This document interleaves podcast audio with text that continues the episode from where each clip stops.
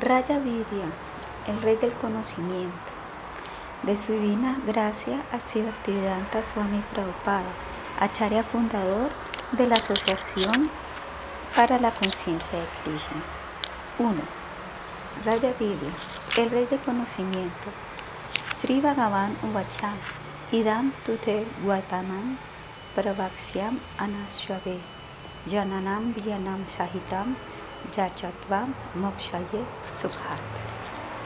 La Suprema Personalidad de Dios dijo, mi querido Arjuna, puesto que tú nunca tienes envidia de mí, te voy a impartir este conocimiento y esta comprensión sumamente confidenciales, y al poseerlo te verás aliviado de las desdichas de la existencia material.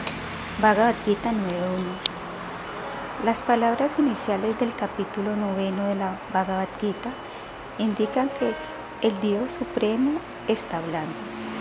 Aquí se digna a Krishna por el nombre Bhagavan. Bhaga significa opulencia y Van significa aquel que posee. Nosotros tenemos cierto concepto de Dios, pero en las escrituras védicas hay descripciones y definiciones muy claras de lo que se entiende por Dios y lo que se entiende se expresa con una palabra, Bhagavan. Bhagavan posee todas las opulencias, la totalidad del conocimiento, riqueza del poder, de la belleza, de la fama y la renunciación. Cuando encontramos a alguien que posea plenamente esas opulencias, debemos saber que se trata de Dios. Hay muchos hombres que son ricos, sabios, famosos, hermosos, poderosos, pero ninguno puede pretender estar en posesión de todas esas opulencias. Solo Krishna programa, proclama poseerlas todas en su totalidad. Bhaktaram Jagna Tapasham, Sarvaloka Maheshvaram, Sushidam Sarvabhurtanam, Janava Mam Santin Rashid. La persona que tiene plena conciencia de mí sabiendo que soy el beneficiario final de todo sacrificio y austeridad, el Señor Supremo de todos los planetas y semidioses y el benefactor y bienqueriente de todas las entidades vivientes, se libera de los tormentos de las miserias materiales. En este verso Krishna proclama que Él es el disfrutador de todas las actividades y el propietario de todos los planetas, Sarva Loka Maheshwaram. Una persona que pueda que posea un terreno muy extenso y pueda que esté orgullosa de ser la propietaria, pero Krishna proclama poseer todos los sistemas planetarios. También proclama ser el amigo de todas las entidades vivientes. Surudam Sarvabhutanam. Cuando una persona entiende que Dios es el propietario de todo, el amigo de todos y el disfrutador de todo, alcanza una gran paz. Esta es la verdadera fórmula de la paz. Nadie puede vivir en paz mientras piense yo soy el propietario. ¿Quién puede reclamar propiedad? Hace solo unos pocos cientos de años se consideraba a los Peles Rojas como propietarios de América. Hoy somos nosotros los que reclamamos esa propiedad, pero dentro de 400 o 1000 años quizás vengan otros reclamando lo mismo. El país está aquí y venimos y nos proclamamos sus propietarios sin serlo. Esa filosofía de la falsa propiedad no está de acuerdo con los mandamientos védicos. El Sri Ishopanishad afirma que el Señor controla y posee todo lo animado e inanimado que hay en este universo, y y Sarvam. La verdad de esta afirmación es correcta, pero bajo la influencia y la ilusión pensamos que somos nosotros los propietarios. En realidad, Dios lo posee todo y por lo tanto se le llama el más rico. Por supuesto, hay muchos que pretenden ser Dios. Por ejemplo, en la India, en cualquier momento no es difícil encontrar por lo menos una docena de personas que se proclamen Dios. Pero si se les pregunta si son los propietarios de todo, no saben qué contestar. Ese es un criterio por el cual podemos comprender quién es Dios. Dios es el propietario de todo y como tal ha de ser más poderoso que nadie y que nada. Cuando Krishna estaba presente personalmente en la tierra, nadie pudo vencerle. No hay testimonio de que pudiera nunca, de que perdiera nunca una batalla. Pertenecía a una familia de chatras, de guerreros, y los chatras tienen el deber de proteger a los débiles. En lo referente a su opulencia, se casó con 16.108 esposas. Cada una de ellas tenía su propio palacio independiente y Krishna se expandió 16.108 veces para disfrutar de todas ellas. Esto puede parecer difícil de creer, pero el Srimad Bhagavatam lo afirma y los grandes sabios de la India aceptan esa obra como escritura y aceptan a Krishna como Dios. En el primer verso de este capítulo noveno, con la palabra Guhya Tamam, si Krishna insinúa que está impartiendo a Arjuna el conocimiento más confidencial. ¿Por qué se lo reveló Arjuna? Porque Arjuna es Anasuyu, no tiene envidia. En el mundo material, si alguien nos supera, nosotros envidiamos. No solamente nos envidiamos los unos a los otros, sino que también envidiamos a Dios. Y cuando Krishna dice, yo soy el propietario, no le creemos. Pero esto no ocurre con Arjuna, que escucha a Krishna sin envidia. Arjuna no discute las palabras de Krishna, sino que está de acuerdo con todo lo que él dice. Esa es su cualidad especial. Y esta es la manera de entender la Bhagavad Gita. No es posible entender lo que es Dios mediante nuestras propias especulaciones mentales. Debemos escuchar y debemos aceptar. Como Arjuna no tiene envidia, Krishna le transmite este conocimiento especial. Este conocimiento no es solamente teórico, sino también práctico. Vijnana Shahitam. El conocimiento que recibamos de la Bhagavad Gita no debe interpretarse como sentimentalismo ni fanatismo. El conocimiento es tanto yagna como vijnana, sabiduría teórica y conocimiento científico. Si se llega a estar muy versado en este conocimiento, la liberación es segura. En este mundo material, la vida por naturaleza es miserable y poco auspiciosa. Moksha significa liberación y tenemos la promesa de que si llegamos a entender este conocimiento, alcanzaremos la liberación de todas las miserias. Por eso es importante entender lo que dice Krishna sobre este conocimiento. Raya Vidya Raya Guhyam Idam utamam pratyakshavagam dharmayam shukshukham kartum avyayam. Este conocimiento es el rey de la educación, el más secreto de todos los secretos. Es el conocimiento más puro y como brinda una percepción directa del ser mediante la iluminación, es la perfección de la religión. Es eterno y se practica con alegría. Bhagavad Gita 9.2 según la Bhagavad Gita, el conocimiento más elevado, Rayavidya, Rayaguyam, consiste en ser consciente de Krishna, porque en la Bhagavad Gita se dice que el signo de que realmente se ha alcanzado el conocimiento consiste en haberse entregado a Krishna. Mientras continuamos especulando sobre Dios, sin embargo, debe entenderse que no hemos alcanzado la perfección del conocimiento. La perfección del conocimiento consiste en Bahunam Yamanamante, Yanavan Mampapadyate, Vashuvedaha Sarvaniti, Samahatma Sudurlavaha. Tras nacer y morir muchas veces, aquel que verdaderamente ha alcanzado el conocimiento se entrega a mí, sabiendo que soy yo la causa de todas las causas y de todo lo que existe. Tal gran alma es muy difícil de encontrar. Bhagavad Gita 7.19. Mientras no nos entreguemos, no podremos entender a Dios. Entregarse a Dios puede tomar muchas vidas, pero si aceptamos la grandeza de Dios, es posible entregarse a Él inmediatamente. Pero por lo general, no es esa nuestra actitud en el mundo material. Nuestra característica es la envidia y por lo tanto pensamos, mm, hoy ¿Por qué tendría que entregarme a Dios? Yo soy independiente, actuaré independientemente. Por eso, para rectificar ese recelo, tenemos que trabajar durante muchas vidas. A este respecto, el nombre de Krishna es especialmente significativo. Krish significa repetición de nacimientos y Na significa aquel que tiene.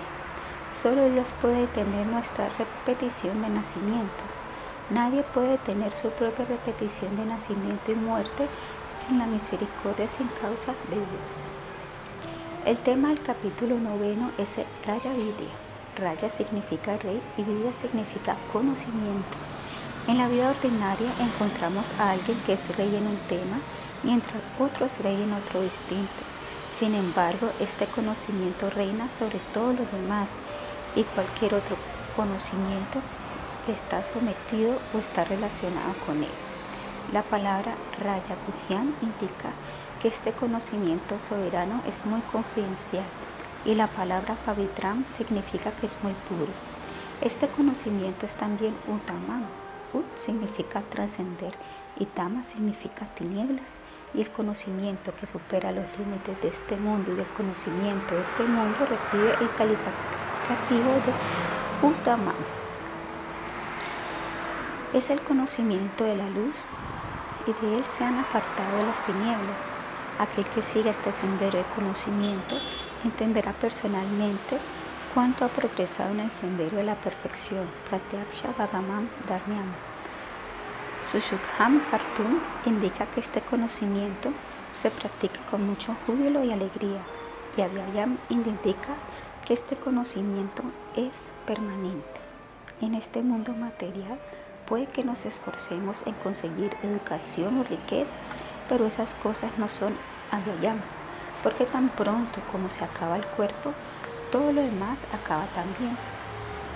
Con la muerte nuestra, con la muerte nuestra educación, nuestros títulos superiores, saldos en el banco, familia, todo también termina.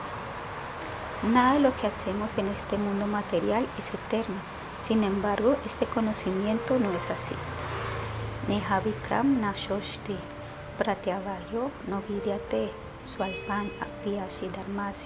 Trayate. En este empeño no hay pérdida ni disminución, y un pequeño avance en este sendero puede proteger contra la forma de temor más peligrosa. Bhagavad Gita 240.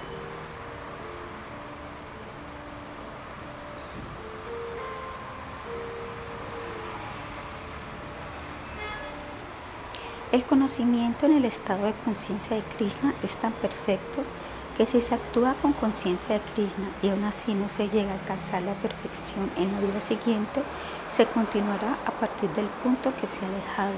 Es decir, que todo lo que se hace en el estado de conciencia de Krishna perdura. Por otro lado, los logros materiales, puesto que corresponden al cuerpo, se desvanecen en el momento de la muerte. El conocimiento referente las designaciones no perdura. Yo pienso que soy un hombre una mujer, americano o indio, cristiano o hindú. Estas son designaciones que corresponden al cuerpo y cuando el cuerpo se acabe, también ella se acabará. En realidad nosotros somos espíritu y por lo tanto nuestras actividades espirituales irán con nosotros allá donde vayamos. Si Krishna indica que este rey del conocimiento se practica además con alegría. Podemos ver fácilmente que las actividades que se realizan en el proceso de conciencia de Krishna se llevan a cabo con júbilo. Hay canto y baile, se toma prashan, alimentos que se han ofrecido a Krishna y se habla sobre la Bhagavad Gita. Estos son los procesos principales.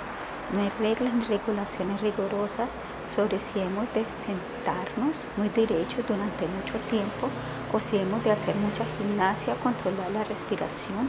No, el proceso se practica con mucha facilidad y alegría.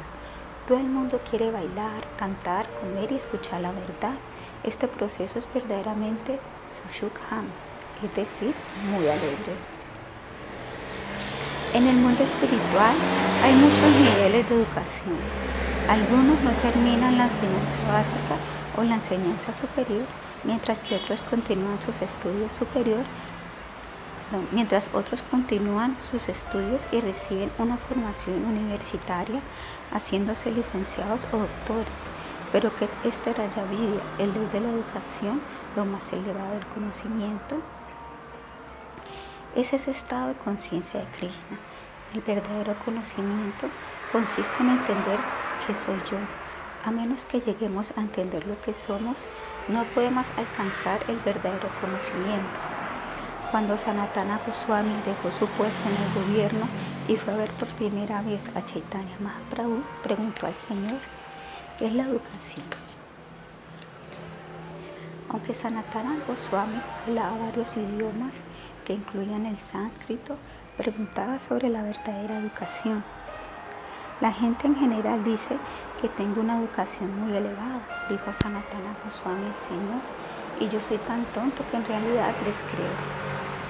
El Señor respondió, ¿por qué no ibas a creer que tienes una elevada educación? Eres un gran erudito en sánscrito y persa.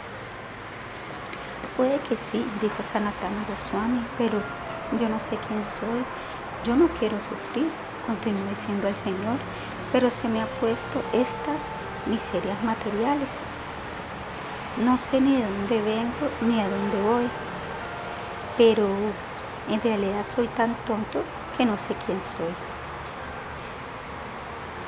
En realidad, Sanatana Goswami está hablando por todos nosotros, porque esa es nuestra situación presente. Quizás nos sintamos orgullosos de nuestra educación académica, pero si nos preguntan quiénes somos, no sabemos qué decir.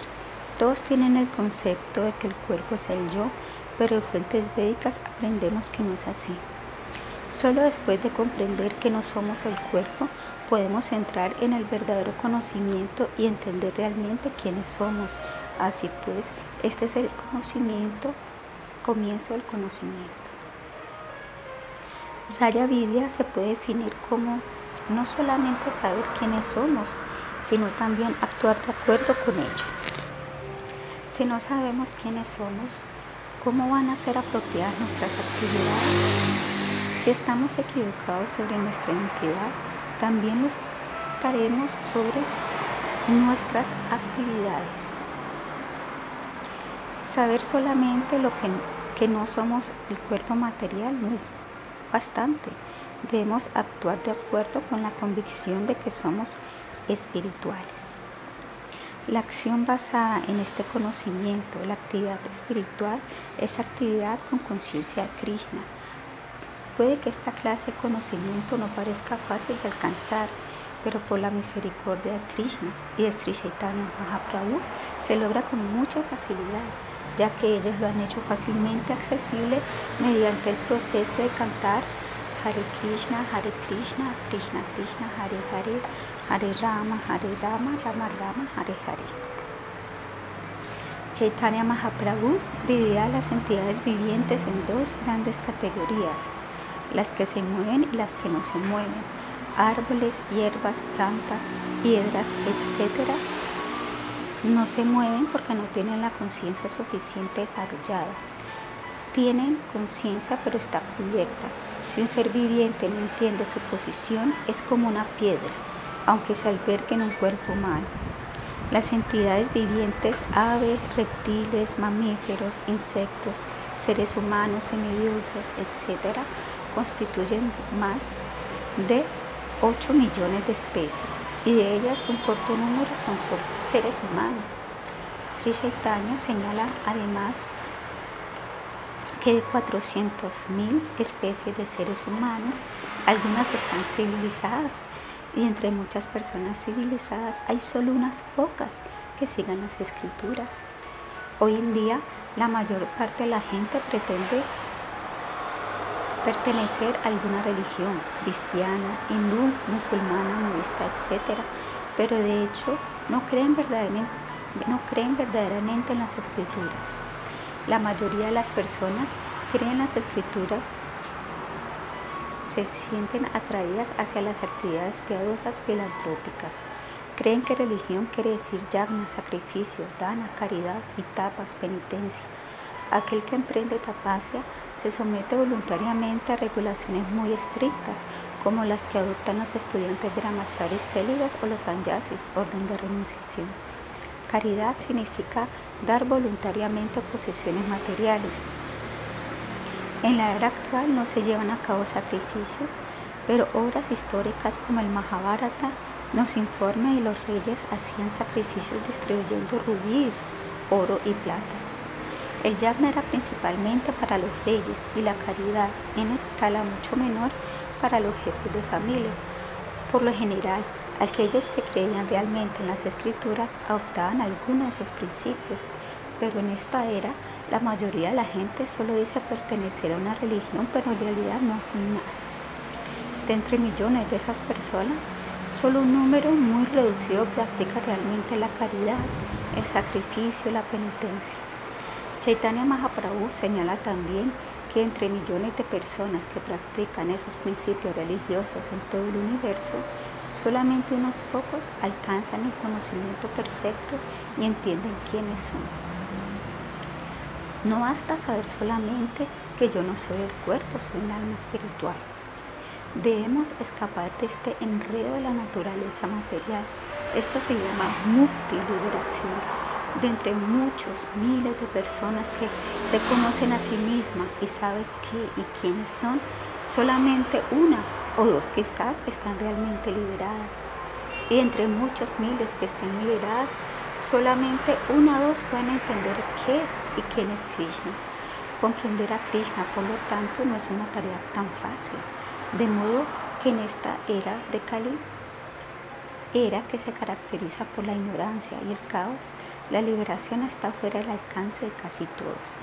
Hay que pasar por la severa prueba de llegar a ser civilizado, después religioso y después practicar la caridad y el sacrificio y alcanzar el nivel del conocimiento.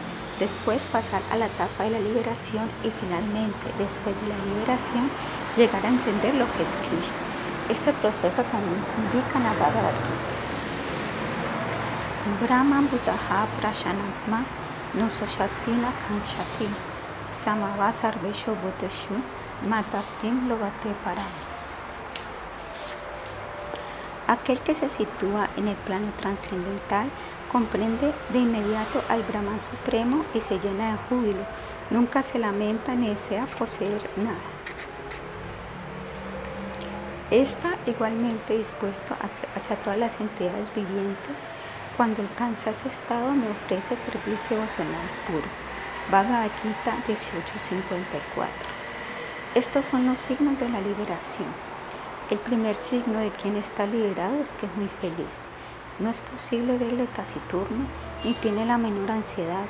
Nunca se queja diciendo, esto yo no lo tengo, o tengo que conseguir esto, o tengo que pagar esta factura, tengo que ir aquí y allá. Aquel que está liberando no tiene la menor ansiedad. Puede que sea el hombre más pobre del mundo, pero ni se lamenta ni piensa que es pobre. ¿Por qué habría de pensar que es pobre? Si pensamos que somos el objeto material y que tenemos posesiones relacionadas con él, entonces pensamos en si somos pobres o ricos. Pero aquel que está liberado del concepto material de la vida no tiene nada que ver con posesiones ni con falta de posesiones. Piensa, no tengo nada que perder ni nada que ganar. Estoy completamente aparte de todo eso. Ni tampoco mira a nadie como rico, pobre, educado, analfabeto, hermoso o feo, etc. No ve dualidad material alguna, porque su visión está enteramente en el nivel espiritual y ve que toda entidad viviente es parte integral de Krishna de manera que al ver todas las entidades en su verdadera entidad, intenta llevarlas de nuevo al estado de conciencia de Krishna. Su punto de vista es que todos, ya sean brahmanas o sudras, blancos o negros, hindús, cristianos o lo que sea, deben alcanzar la conciencia de Krishna. Cuando la persona ha obtenido esta visión, entonces Mad Bhaktim Lavate Param está capacitado para ser un devoto puro de Krishna. En la práctica este proceso no es muy fácil en esta era de Kali. En el Sriman Bhagavatam se da una descripción de la gente de esta era. Se dice que su vida es muy corta, que tiene tendencia a ser flemáticos y lentos y a dormir mucho y cuando no duermen están ocupados en ganar dinero. Solamente tienen como máximo dos horas al día para dedicar a las actividades espirituales. De manera que cuál es su esperanza de alcanzar una comprensión espiritual. También se dice que incluso si una persona desea hacer progreso espiritual, hay muchas asociaciones pseudo-espirituales que pueden aprovecharse de él. La gente de esta era también se caracteriza por ser desdichada, tiene muchísimas dificultades para satisfacer las necesidades elementales de la vida, comer, defenderse, aparearse y dormir, necesidades que hasta los animales satisfacen. Tienen siempre ansiedad por la posibilidad de guerra, ya sea defendiéndose de agresores o por provocarlas ellos mismos. Además de esto, en Kali Yuga hay siempre enfermedades molestas y problemas económicos. Por tanto, si Krishna consideró que en esta era no le es posible a la gente alcanzar la etapa de la perfección de la liberación por el procedimiento de seguir las reglas y regulaciones prescritas, de manera que por su misericordia sin causa, si Krishna vino como Sri Chaitanya Mahaprabhu y distribuyó el medio para alcanzar de la perfección de la vida y el éxtasis espiritual más elevado, cantando Hare Krishna, Hare Krishna, Krishna Krishna, Hare Hare, Hare Rama, Hare Rama, Rama Rama, Hare Hare. Este proceso de cantar es sumamente práctico y no depende de si se está liberado o no, ni en la condición en que se esté o ni si la condición en que se esté es propicia a la vida espiritual o no. Todo aquel que adopta este proceso se purifica inmediatamente. Por esto se le llama pavitram puro. Además, en aquel que adopta este proceso la conciencia de Krishna, todas las semillas de las reacciones latentes a sus acciones pecaminosas quedan neutralizadas, así como el fuego reduce a cenizas todo cuanto pongamos en él. Este proceso reduce a cenizas todas las reacciones pecaminosas de nuestras vidas pasadas. Tenemos que entender que nuestro sufrimiento se da a nuestra actividad pecaminosa y que la actividad pecaminosa se debe a nuestra ignorancia. Los pecados, las transgresiones, los cometen aquellos que no saben ver las cosas como son. Por ejemplo, un niño, a causa de su ignorancia, ingenuamente meterá la mano en el fuego, inmediatamente se quema, ya que el fuego es imparcial y no tiene consideración especial por el inocente niño. Sencillamente actuará como fuego Igualmente, tampoco sabemos nosotros cómo funciona este mundo material, ni quién lo controla, ni cómo. Y debido a nuestra ignorancia, actuamos de mil maneras estúpidas. Pero la naturaleza es tan rigurosa que no nos permite escapar a las reacciones de nuestras acciones. Si cometemos un acto, tanto si es consciente como inconsciente, aparecerán las reacciones y sufrimos consiguientemente.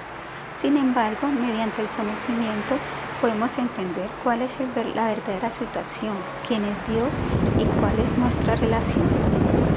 Este conocimiento por el que podemos obtener alivio a nuestro sufrimiento es posible en la forma de la vida humana, no en la vida animal.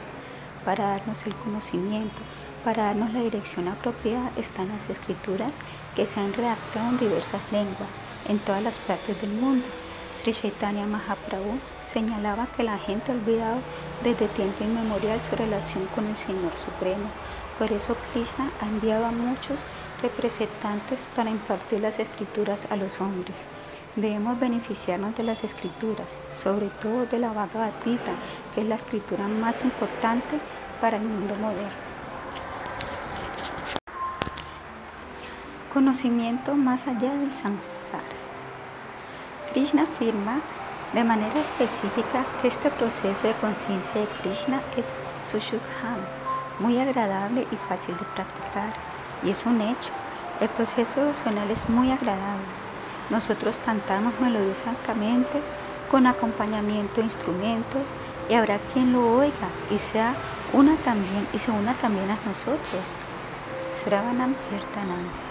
Claro que la música debe estar relacionada con el Señor Supremo para glorificarlo. Escuchar la Bhagavad Gita forma también parte del servicio devocional y además de escucharlo hay que tener un gran deseo de aplicarlo a la propia vida. La conciencia de Krishna es una ciencia y no se debe aceptar a ciegas. Se recomiendan nueve procesos de servicio devocional, escuchar, cantar, recordar, adorar, orar, servir, ocuparse como un servidor del Señor, establecer relaciones amistosas con el Señor, ofrecerle todo al Señor. Todos ellos son fáciles de practicar y deben llevarse a cabo jubilosamente. Claro que si se piensa que la Bhagavad Gita y el mantra Hare Krishna forman parte del sistema hindú y por esta razón no se quieren aceptar, se puede ir a una iglesia cristiana y cantar allí. No hay diferencia entre un proceso y otro. Lo importante es llegar a la conciencia de Dios siguiendo el proceso que sea. Dios no es musulmán, hindú ni cristiano, es Dios. Ni tampoco nosotros debemos considerarnos hindús, musulmanes o cristianos. Esas designaciones son en relación con el cuerpo. Todos nosotros somos espíritus puros, partes integrales del Supremo. Dios es Pavitram, puro, y nosotros también somos puros. Sin embargo, de una manera u otra, hemos caído en el océano material y sufrimos con la agitación de las olas. En realidad, no tenemos nada que ver con las agitadas olas de las miserias materiales. Sencillamente debemos orar, Krishna, por favor, sácame de aquí. En cuanto nos olvidamos de Krishna, aparece el océano de la ilusión que se apodera de nosotros al momento. El canto de Hare Krishna es sumamente importante para escapar de este océano. Hare Krishna, Hare Krishna, Krishna Krishna, Hare Hare, Hare Rama, Hare Rama, Rama Rama, Hare Hare. Este es un sonido sabda que no es diferente de Krishna. El sonido Krishna y el Krishna original son lo mismo. Cuando cantamos Hare Krishna y bailamos, Krishna está bailando también con nosotros. Claro que podemos decir, bueno, yo no lo veo, pero ¿por qué ponemos tanto énfasis en ver? ¿Por qué no escuchar? Ver, gustar, oler, tocar y escuchar son instrumentos de experiencia y conocimiento. ¿Por qué insistimos exclusivamente en ver? El devoto no busca ver a Krishna, se contenta sencillamente con oír hablar de Krishna. Puede que en su momento veamos, pero no se debe considerar menos importante el escuchar. Hay cosas que oímos, pero que no vemos. El viento pasa silbando a nuestro oído y podemos oírlo, pero no es posible ver el viento, puesto que oír no es una experiencia menos importante ni menos válida que la de ver podemos escuchar a Krishna y comprender y experimentar su presencia mediante el sonido. El mismo Krishna dice, yo no estoy allí en mi morada, ni en el corazón del yogi que medita, sino donde estén cantando mis devotos puros. Podemos sentir la presencia de Krishna a medida que vamos progresando. No es que vayamos solamente a tomar cosas de Krishna sin ofrecerle nada. Todo el mundo toma algo de Dios. Entonces, ¿por qué no dar algo también? Tomamos de Krishna tanta luz, tanto aire, alimentos, agua, etc. A menos que Krishna procure esos recursos, nadie puede vivir. ¿Es acaso amor el tomar y tomar y tomar sin ofrecer nunca nada a cambio? Amor significa tomar y también dar. Si no hacemos más que tomar algo de alguien sin dar nada a cambio, eso no es amor, sino explotación. No podemos seguir comiendo sin ofrecer nunca nada a Krishna. En el Bhagavad Gita dice Krishna, Patram Pushpam Palam Tujam, Yome Bhakti Prayashati, Tadaham Bhakti Upahitam, Asnami Prayatat Manaha. Yat Karoshi Yat Ashnashi, Yachuhoshi Darsha Yat, Yata Pasayi Kauntiya, Tat Kurusva Mata Param. Si alguien me ofrece con amor y devoción una hoja, una flor, fruta o agua, yo la aceptaré. Todo lo que hagas, todo lo que comas, todo lo que ofrezcas si es como caridad y todas las austeridades que realices, hazlo, oh hijo de Kunti, como una ofrenda. Bhagavad Gita 9.16.27 Además de dar y recibir, en la ejecución de servicio devocional hay que presentar a Krishna cualquier desdicha problema íntimo que se tenga. Hay que decir, Krishna, estoy sufriendo este modo. He caído en este agitado océano de la ilusión material. Sácame, te lo ruego. Ahora entiendo que yo no tengo una identidad con este mundo material. A mí me han puesto aquí como si me hubieran tirado al océano Atlántico. De ninguna manera me puedo identificar con el Atlántico, pero estoy sujeto a su oleaje. En realidad soy una chispa espiritual, una parte fragmentaria de ti. Para nuestra desgracia, tratamos de identificarnos con este océano y detener el oleaje. No debemos tratar de detener su oleaje, no es posible. De todas maneras, el oleaje continuará porque así es la ley de la naturaleza. Solo los necios tratan de ajustarse a este mundo. El verdadero problema está en cómo salir de él. Aquellos que intentan ajustarse y que nunca vuelven su rostro hacia Krishna están continuamente sometidos a la transmigración en el océano de nacimientos y muertes. Asradana Purusha, Dharmanasya Paratapa, Aprapyaman Nipatante, Mitu Samsara Vartmani. Aquellos que no tienen fe en este servicio devocional no pueden alcanzarme, oh conquistador de enemigos. Por tanto, vuelven al sendero del nacimiento y la muerte en este mundo material. Bhagavad Gita 9.3 por definición, religión es lo que nos vincula con Dios. Si no puede vincularnos con Dios, no es religión. Religión significa búsqueda de Dios, comprensión de Dios, establecer una relación con Dios. Esto es religión. Aquellos que están ocupados en el servicio devocional actúan por Krishna, Dios, y puesto que de esa forma se establece un vínculo con Dios, el proceso de conciencia de Krishna es una religión. No es posible manufacturar una religión. Una religión verdadera debe venir de una fuente autorizada y esa fuente es Dios o un representante suyo. Se ha llamado a la religión la ley de Dios. A ninguna persona le es posible manufacturar una ley de Estado. La ley está ahí y la ha promulgado el Estado. Alguien puede crear estatutos para su propia asociación, pero esas leyes deben estar sancionadas por la ley del Estado Análogamente, si queremos establecer algún principio de religión, debemos sancionarlo, debe sancionarlo la autoridad védica. La Bhagavad Gita también es religión. Grandes autoridades como Ramanujacharya, Madhavacharya, Vishnu Swami, Sri Chaitanya, Shankaracharya y muchos más han aceptado la Bhagavad Gita como el principio supremo de religión y a Krishna como la suprema personalidad de Dios. No hay duda alguna sobre ello.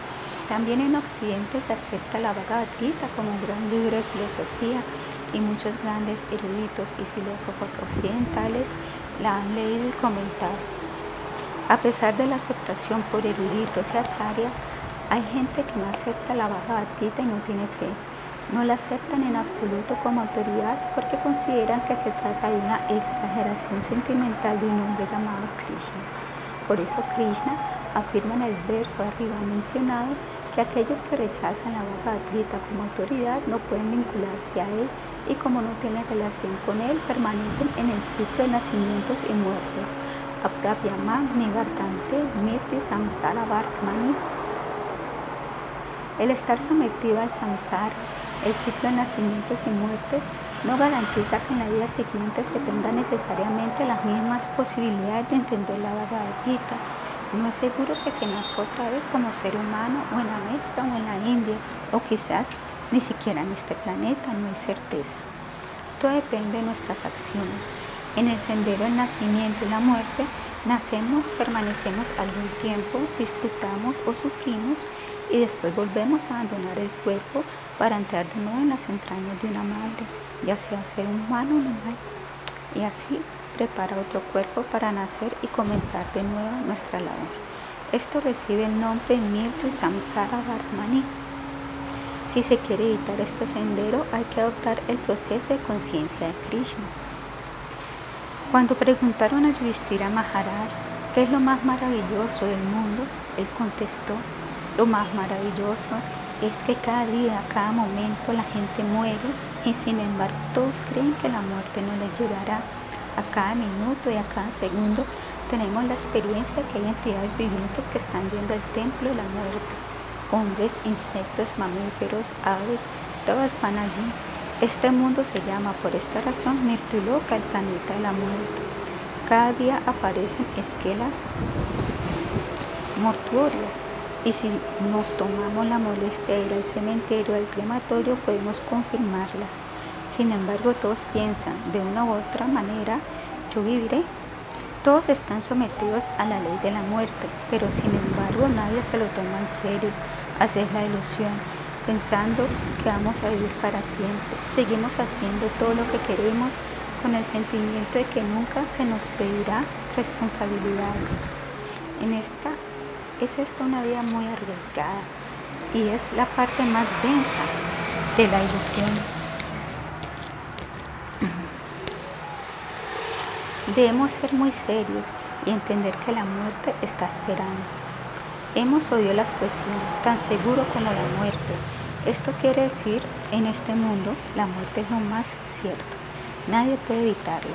Cuando llegue la muerte, ya no nos ayudará nuestra filosofía ni los títulos superiores de los que nos sentimos tan orgullosos. En ese momento nuestro cuerpo tan sólido y fuerte y nuestra inteligencia, a la que nada le importa, serán derrotados. En ese momento, la parte fragmentaria lleva Atma, cabe bajo el dictado de la naturaleza material y Prakriti, la naturaleza, nos da el tipo de cuerpo que nos corresponde. Si queremos correr ese riesgo, podemos evitar a Krishna. Si no lo queremos, Krishna vendrá en nuestra ayuda.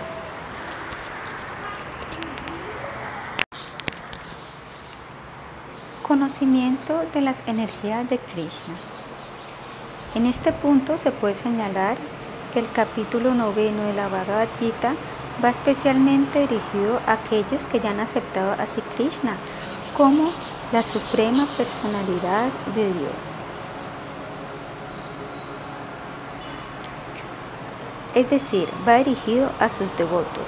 Para aquel que no acepte a Krishna como supremo, ese capítulo noveno aparecerá algo distinto de lo que es en realidad. Como ya se ha dicho al comienzo, el, el tema capítulo noveno es lo más confidencial de todo el Bhagavad Gita.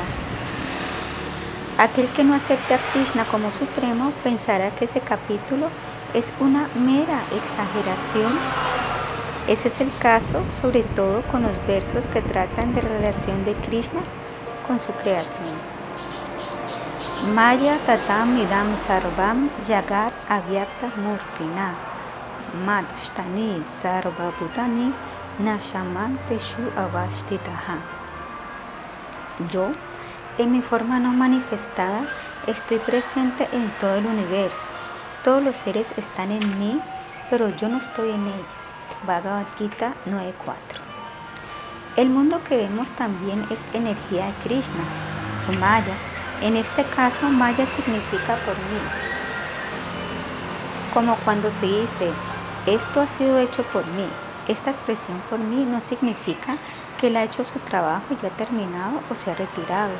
Si yo pongo en marcha una gran fábrica y digo, esta fábrica la ha puesto en marcha yo, de ahí no se puede concluir que yo me haya perdido o que yo no esté presente, aunque un fabricante puede referirse a sus productos como habiendo sido fabricados por mí, ello no significa que él personalmente haya creado o construido su producto, sino que su producto se ha producido mediante su energía Igualmente, si Krishna dice, todo lo que ves en el mundo ha sido creado por mí, no por esto podemos suponer que Él ya no existe más.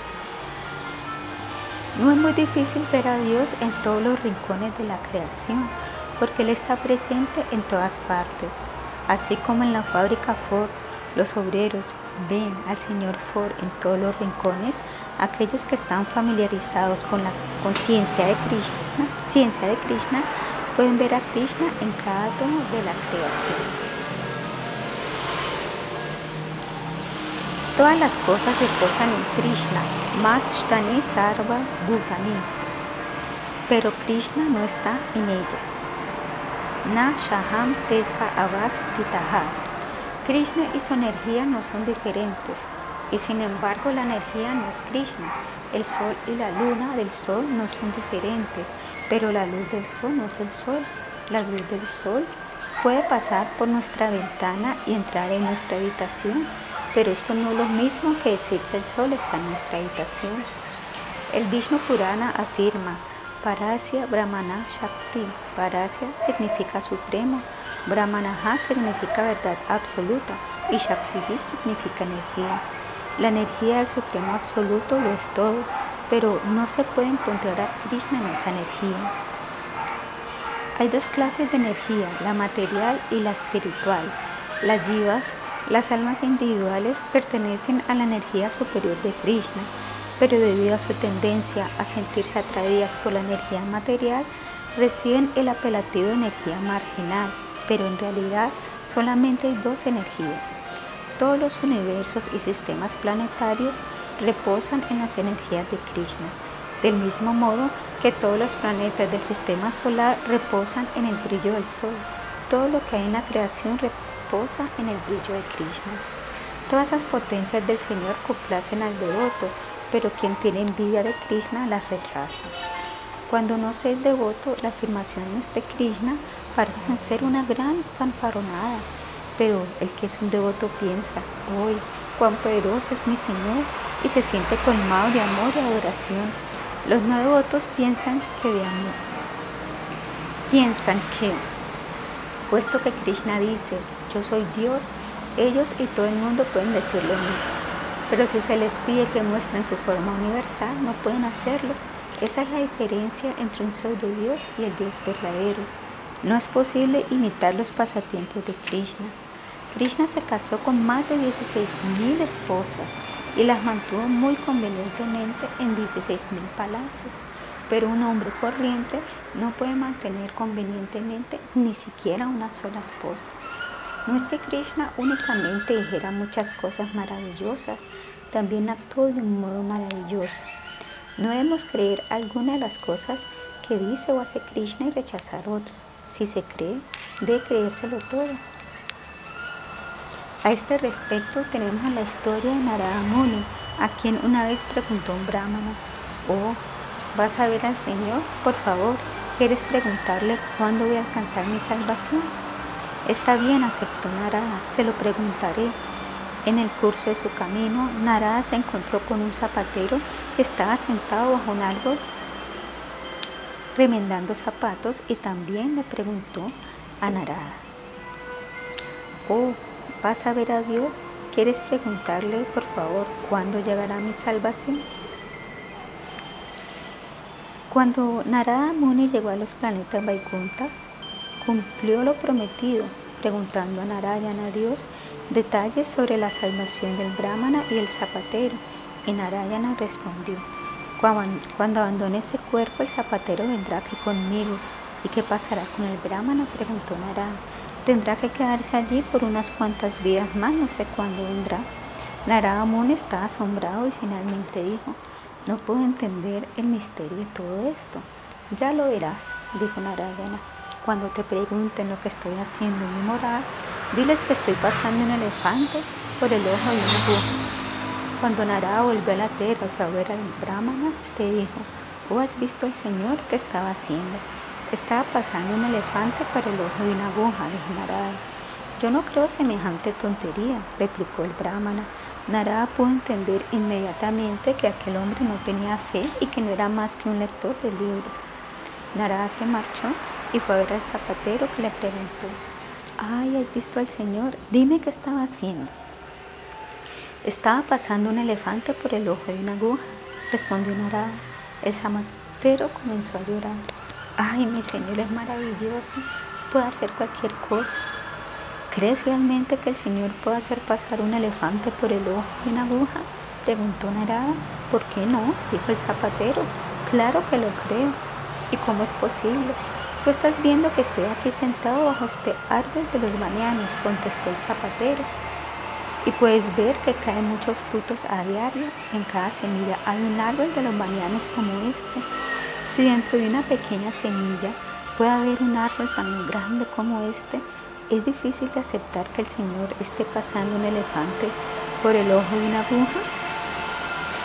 Esto se llama fe. No se trata de creer a ciegas, respaldando la fe hay razonamientos. Si Krishna puede poner grandes árboles dentro de muchas pequeñas semillas, es tan asombroso que mediante su energía mantenga flotando en el espacio todos los sistemas planetarios. aunque quizá los científicos crean que es únicamente la naturaleza que mantiene los planetas en el espacio, detrás de la naturaleza está el Señor Supremo. La naturaleza actúa bajo su dirección, como afirma Sri Krishna. Praktiha, Suyate Se Sharasharam, Hetunanena Kaunteya, Yagadi Parivartate. Esa naturaleza material, que es una de mis energías, actúa bajo mi dirección, o hijo de Kunti, y produce todos los seres móviles e inmóviles. Bajo sus leyes se crea y se aniquila esta manifestación una y otra vez. Maya Dyakshina significa bajo mi supervisión. La naturaleza material no puede actuar de manera tan maravillosa a menos que tras ella esté la mano del Señor.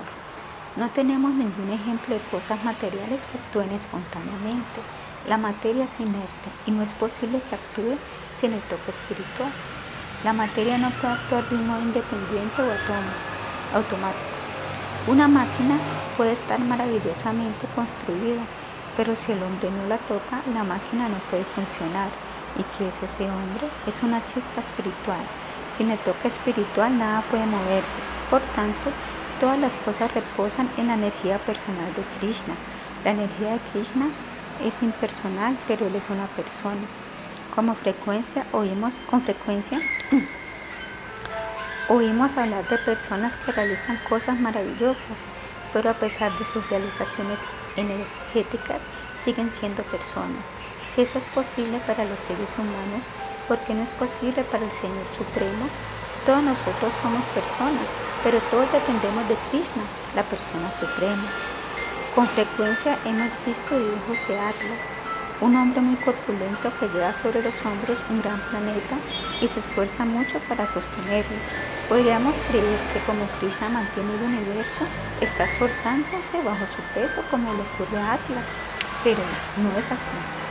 Ashtami Bhutami, Pasyame Yogama Ishvaram, Bhutami Nashabhutashto, Mamatma Bhuta Bhavanaha.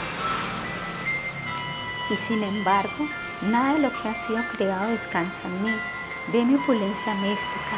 Aunque yo soy el que mantiene a todas las entidades vivientes y aunque soy omnipresente, no soy parte de esta manifestación cósmica, pues mi ser es la fuente misma de la creación.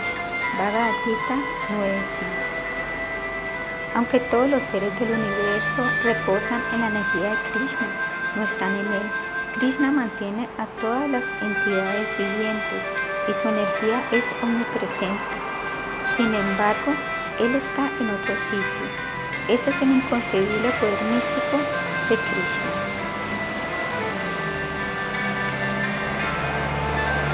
Podemos percibir su energía, pero no podemos verlo, porque a Él no se le puede ver con ojos materiales.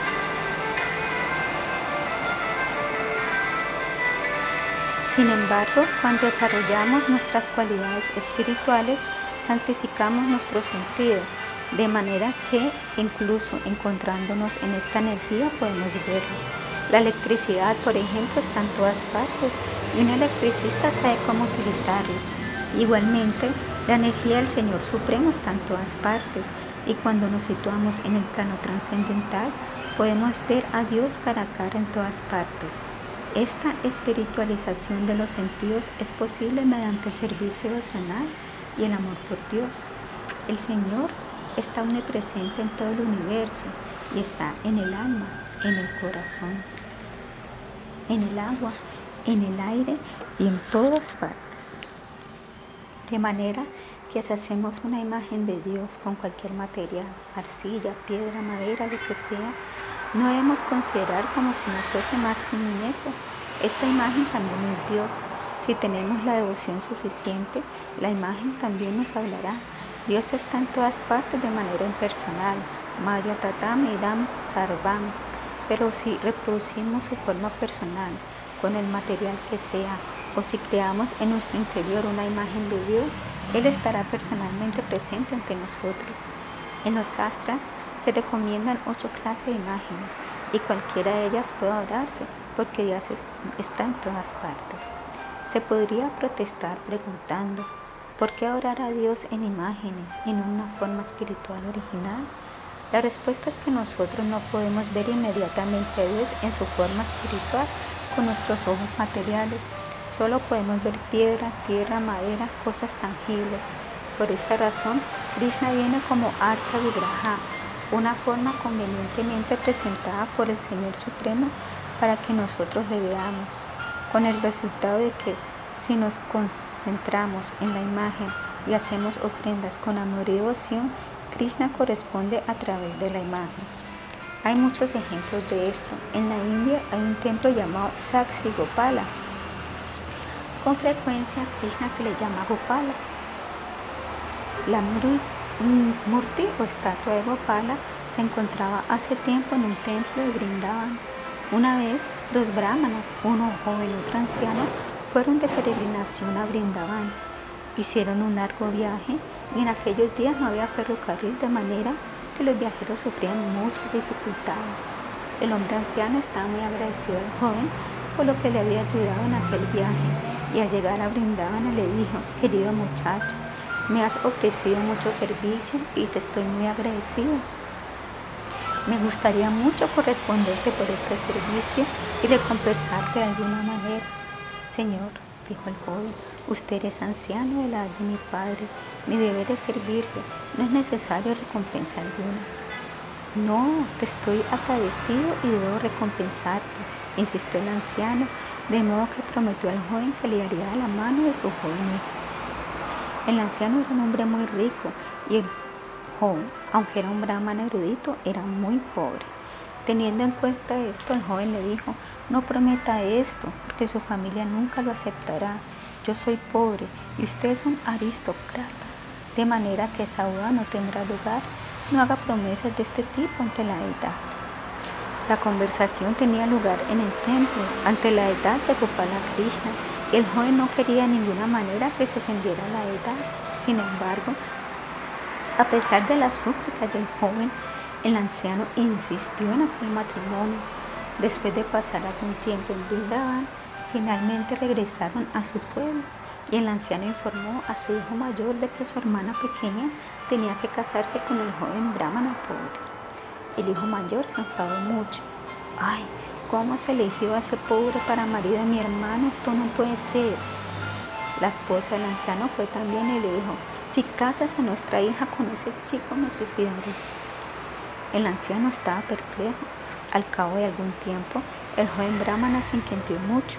Ha prometido darme la mano de su hija y lo prometió ante la deidad. Ahora no está cumpliendo su promesa. Entonces a ver al anciano para recordarle lo que había prometido. Lo prometido ante si Krishna, dijo el joven, y no. Lo prometido ante si Krishna, dijo el joven, y no cumple su promesa, ¿cómo es esto? El anciano no dijo nada, comenzó a rezar a Krishna porque estaba perplejo. No quería casar a su hija con el joven y provocar tan gran trastorno en su familia. Mientras tanto llegó el hijo mayor y comenzó a acusar al joven brahmana. Robaste a mi padre en el lugar de peregrinaje. Le diste un intoxicante y le quitaste todo su ignore. Y ahora vienes diciendo que prometió ofrecerle a mi hermana pequeña sin vergüenza. Debido a las grandes voces, la gente comenzó a congregarse. El joven se dio cuenta de que el anciano seguía estando de acuerdo, pero que la familia se la ponía difícil. La gente comenzó a congregarse en el lugar a causa del alboroto que producía el hijo mayor y el joven brahmana comenzó a explicar que el anciano había hecho aquella promesa ante las deidades, pero que no podía cumplirla a causa de la oposición de la familia. El hijo mayor, que era un ateo, interrumpió pronto al joven diciendo, Tú dices que el Señor fue testigo, pues bien, si viene a testimonio esa promesa de mi padre, puedes casarte con mi hermano. El joven respondió, sí, pediré a Krishna que venga como testigo. Confiaba en que Dios iría. Se llegó a un acuerdo delante de todos de que le daría la mano de la muchacha si Krishna venía de Brindavana como testigo la promesa del anciano. El joven brahmana volvió a Brindavan y comenzó a rezar a Gopala Krishna. Amado Señor, tienes que venir conmigo. Era un devoto tan convencido que hablaba a Krishna como se hablaría a un amigo. No pensaba que Copala fuese solo una estatua de imagen, sino que le consideraba a Dios mismo. De pronto la edad le dijo, ¿cómo es que piensas que puedo ir contigo? Soy una estatua, yo no puedo ir a ninguna parte. Bueno, si una estatua puede hablar, también puede andar, respondió el muchacho.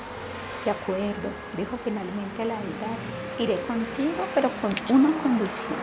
Por nada del mundo te volverás a mirarme. Yo te seguiré y sabrás que te sigo por el tintineo de mis campanillas tobilleras. El joven asintió y de esta manera partieron de Brindavan para ir al otro pueblo. Cuando el viaje estaba terminando, justo cuando estaba a punto de entrar en el pueblo, el joven este dejó de oír el sonido de las campanillas y se inquietó. Mm, ¿Dónde está Krishna? Incapaz de contenerse por más tiempo, miró hacia atrás Vio la estatua quieta. Por haber mirado hacia atrás, la estatua no seguiría andando. Inmediatamente corrió al pueblo y dijo a todos que fuesen a ver a Krishna que había ido como testigo. La gente estaba asombrada de que una estatua tan grande hubiese ido desde tan lejos y construyeron un templo en aquel lugar en honor a la deidad. Y aún hoy la gente habla a Saksikopa, el Señor como testigo. Por tanto, debemos concluir que puesto que Dios está en todas partes, también está en su estatua, en la imagen que se ha hecho de él. Si Krishna está en todas partes, como admiten hasta los impersonalistas, entonces, ¿por qué no en su imagen? El que una imagen o estatua nos hable o no depende del grado de nuestra devoción, pero si preferimos ver la imagen solamente como un trozo de madera o de piedra, Krishna será siempre madera o piedra para nosotros. Krishna está en todas partes, pero a medida que avanzamos en la conciencia espiritual, podemos comenzar a verle tal y como es. Si ponemos una carta en un buzón, llegará a su destino, puesto que el buzón está autorizado. Igualmente, si oramos una imagen autorizada de Dios, nuestra fe tendrá efecto. Si estamos dispuestos a seguir las diversas reglas y regulaciones, es decir, si nos volvemos calificados, será posible ver a Dios en todas partes. Cuando está presente un devoto, Krishna, mediante sus energías omnipresentes, se manifiesta en cualquier parte, en todas partes, pero si su devoto no está, no lo hace. Hay muchos ejemplos de esto. Prahlada Maharaj vio a Krishna en una columna. Hay otros muchos ejemplos. Krishna está ahí. Todo lo que se requiere es nuestra calificación para verlo. El mismo Krishna da un ejemplo de su omnipresencia con las siguientes palabras. Yatakasha Shtitoniti, Vayuha Sabrata Vamanam, Yata Sarvani Yutani, Malstani Upadhyara. Entiende que así como el poderoso viento que sopla por todas partes siempre reposa en el cielo, todos los seres creados reposan en mí. Bhagavad Gita 9.6. Todos sabemos que el viento sopla en el espacio y sobre la tierra, está soplando por todas partes. No hay lugar en el que no haya aire o viento. Si queremos sacar el aire, tenemos que crear el vacío artificialmente con algún instrumento. Del mismo modo que el aire está soplando en el espacio por todas partes, todas las cosas están existiendo dentro de Krishna. Si esto es así, cuando se disuelve la creación material, ¿dónde va? Sarva Bhutani Kaunteya Praktitam Janti Mamikam Kalpakshashe Punastani Kalpado Risharam Aha. Oh hijo de Kunti, al final del milenio, todas las manifestaciones materiales entran en mi naturaleza y al comienzo de otro milenio, mediante mi potencia, las creo de nuevo. Bhagavad Gita 9.7. Krishna pone en marcha su naturaleza, Prakriti, del mismo modo que se da cuerda a un reloj y cuando a la naturaleza se le termina la cuerda, el Señor la absorbe en su interior. Sin embargo, la creación espiritual no es así porque es permanente. En la creación material todo es temporal, así como nuestros cuerpos crecen gracias a la chispa espiritual que ya en su interior, la creación entera aparece, se desarrolla y desaparece debido al Espíritu del Señor que está en ella. Así como nuestro espíritu está presente dentro del cuerpo del Señor, el Señor está presente dentro del universo como Paramatma. Debido a la presencia de Shirodakasa y Vishnu, existe la creación material. del mismo modo que debido a nuestra presencia existe en nuestro cuerpo. A veces Krishna manifiesta la creación material y a veces no la manifiesta. De todas maneras, la existencia de la creación material se debe a su presencia.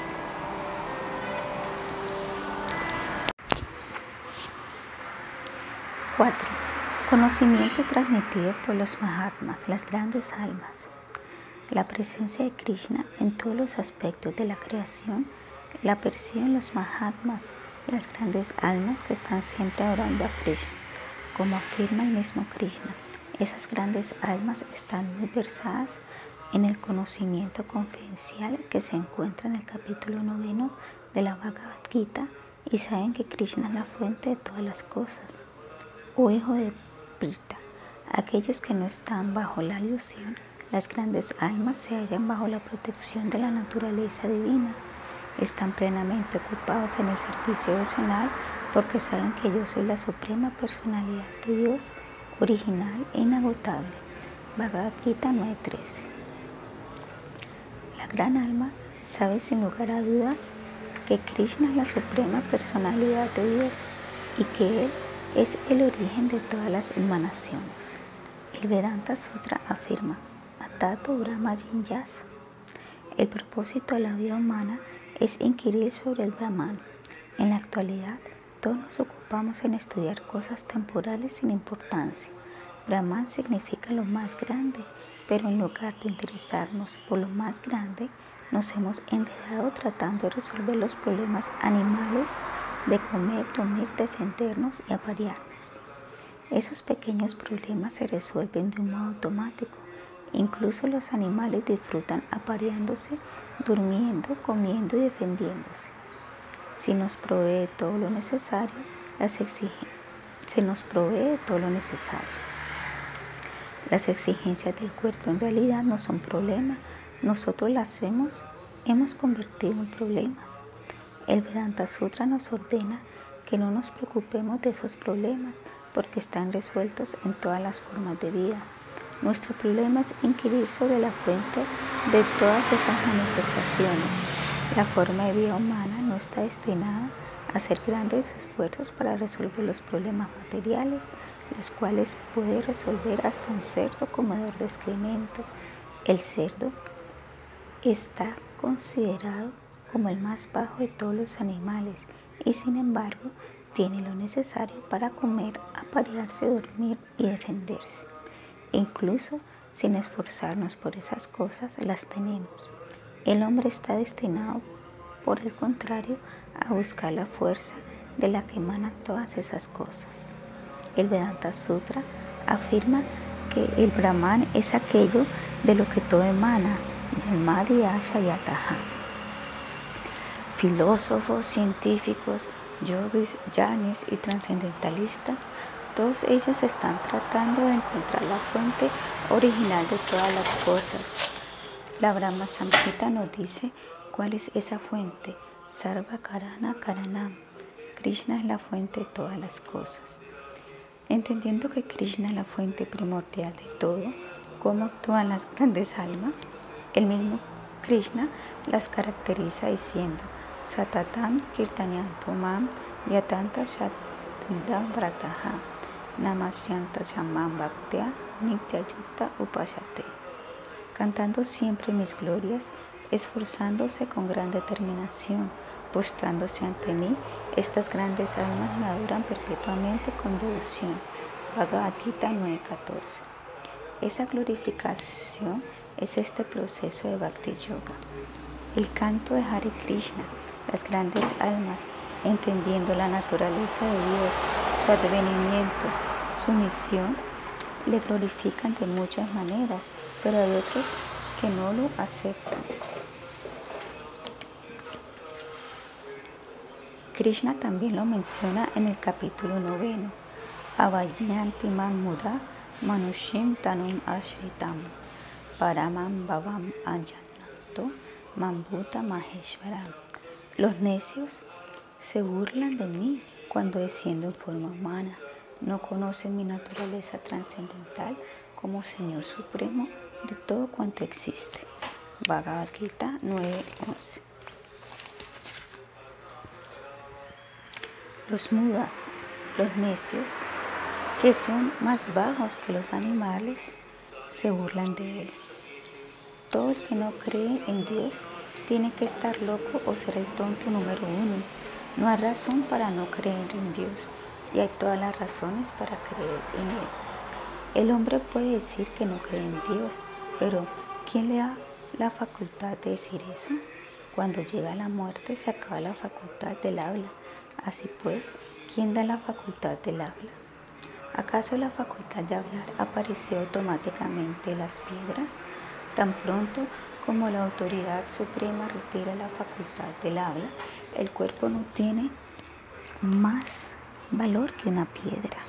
La facultad del habla es en sí misma la prueba de que hay un poder supremo que nos los está dando todo. La persona consciente de Krishna sabe que nada de lo que tiene está bajo su propio control. Si no creemos en Dios, hemos de creer en algún poder más allá de nosotros mismos que nos controla cada paso, llamémosle Dios, naturaleza, como se quiera. En el universo no hay poder controlador y nadie en su sano juicio puede negarlo. Perdón, en el universo hay un poder controlador y nadie en su sano juicio puede negarlo. Krishna estuvo presente en la tierra y apareció como un ser humano con su poder sobrenatural. En aquel entonces, sin embargo, el 99% de la gente no pudo conocerlo como Dios. No le pudieron reconocer porque no tenían ojos para ver. Param Babam Ayantaha. ¿Cómo es posible reconocer a Dios? Se le puede reconocer por algún poder sobrenatural mediante la evidencia de autoridad y mediante la evidencia de las escrituras. En lo que a Krishna se refiere, todas las autoridades védicas le han aceptado como Dios.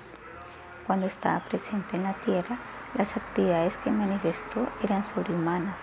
Si alguien no cree esto, hay que concluir que esta persona no creerá ninguna evidencia que se le dé. Para ver a Dios también es necesario tener los ojos adecuados. A Dios no se le puede ver con los sentidos materiales. Por eso el proceso de Bhakti Yoga es el proceso para purificar los sentidos de manera que podamos entender qué y quién es Dios. Tenemos la facultad de ver, de oír, de tocar, de gustar, etc. Pero si esos sentidos están embutados, no podemos entender a Dios. El proceso de conciencia de Krishna es el proceso de entrenar los sentidos mediante principios regulados y de manera específica mediante el canto Hare Krishna. Si Krishna caracteriza con más detalle a los mudas. Aquellos que están así confundidos son atraídos por opiniones demoníacas y ateas. En esta condición de engaño se verán defraudados sus esperanzas de liberación, sus actividades fruitivas y su cultivo del conocimiento. La palabra Magasha significa que las aspiraciones de los ateos se verán frustradas. Los karmis, los trabajadores fruitivos, siempre desean algo mejor para complacer sus sentidos. No existe un límite en el que se detengan. Tratan de aumentar su saldo en el banco con la esperanza de ser felices llegado a un cierto punto, pero este punto nunca llega porque no conocen el punto final de la saciedad. Aquellos que están cautivados por los atractivos de la energía ilusoria no pueden entender el objetivo final de la vida. La palabra Moga Harmanaha indica que se esfuerzan mucho, pero que al final no encontrarán más que frustración. A menos que estemos firmemente situados en el estado de conciencia de Krishna, todas nuestras actividades al final se verán frustradas. No es este el veredicto de un hombre corriente, sino del mismo Krishna.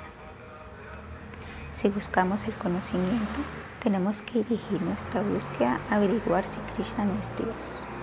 Sin un objetivo, ¿de qué sirve pasar miles de años especulando? El Señor Supremo es tan inmenso que no se le puede alcanzar mediante la especulación mental. Aunque nos desplacemos a la velocidad de la mente y del viento durante millones de años, no nos será posible alcanzar al Supremo mediante la especulación. No se ha dado un solo caso en que se haya llegado a la verdad absoluta suprema mediante la propia especulación mental. Por eso la palabra Magayanaha indica que el proceso del conocimiento mundano es desconcertante.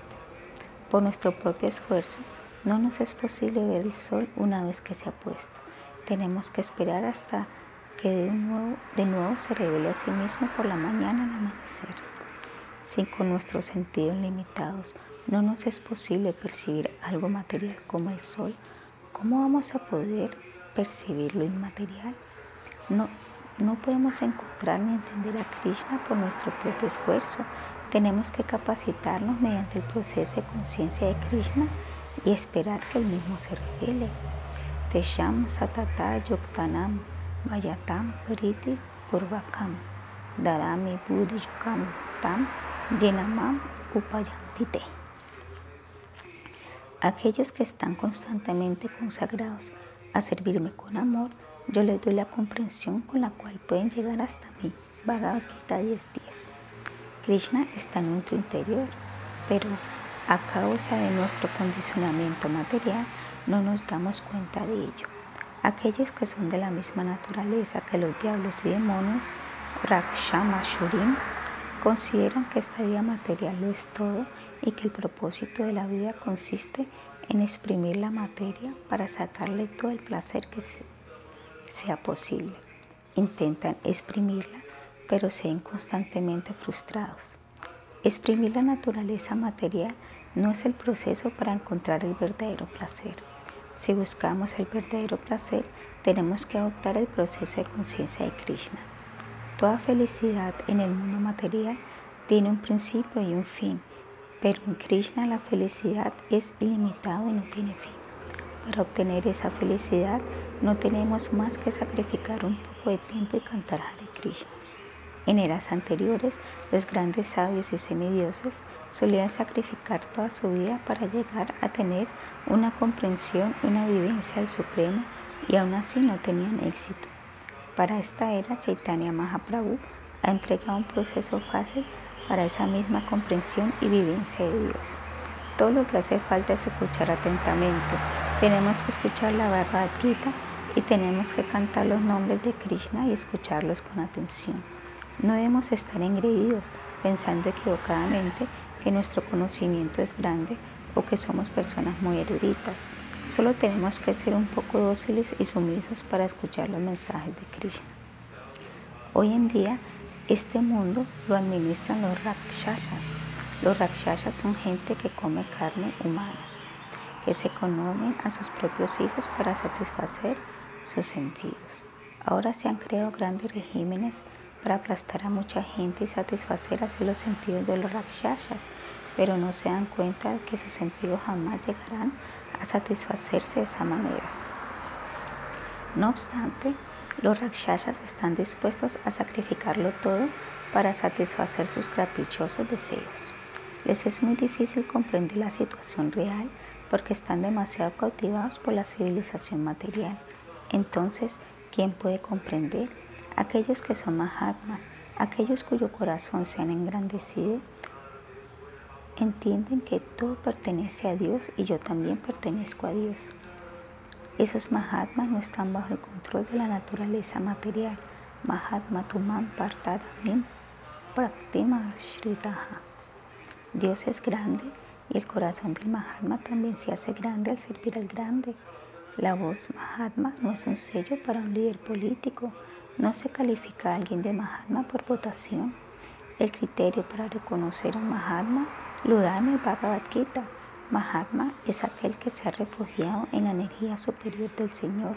Claro está que todas las energías son del Señor y que no hace distinción entre energía espiritual y energía material, pero para el alma condicionada, está situada en una posición marginal entre la energía material y espiritual, hay una diferencia. El Mahatma ve esa diferencia y se refugia bajo la energía espiritual, Daidin Praktim. Sirviendo al que es grande, los Mahatmas también llegan a ser grandes.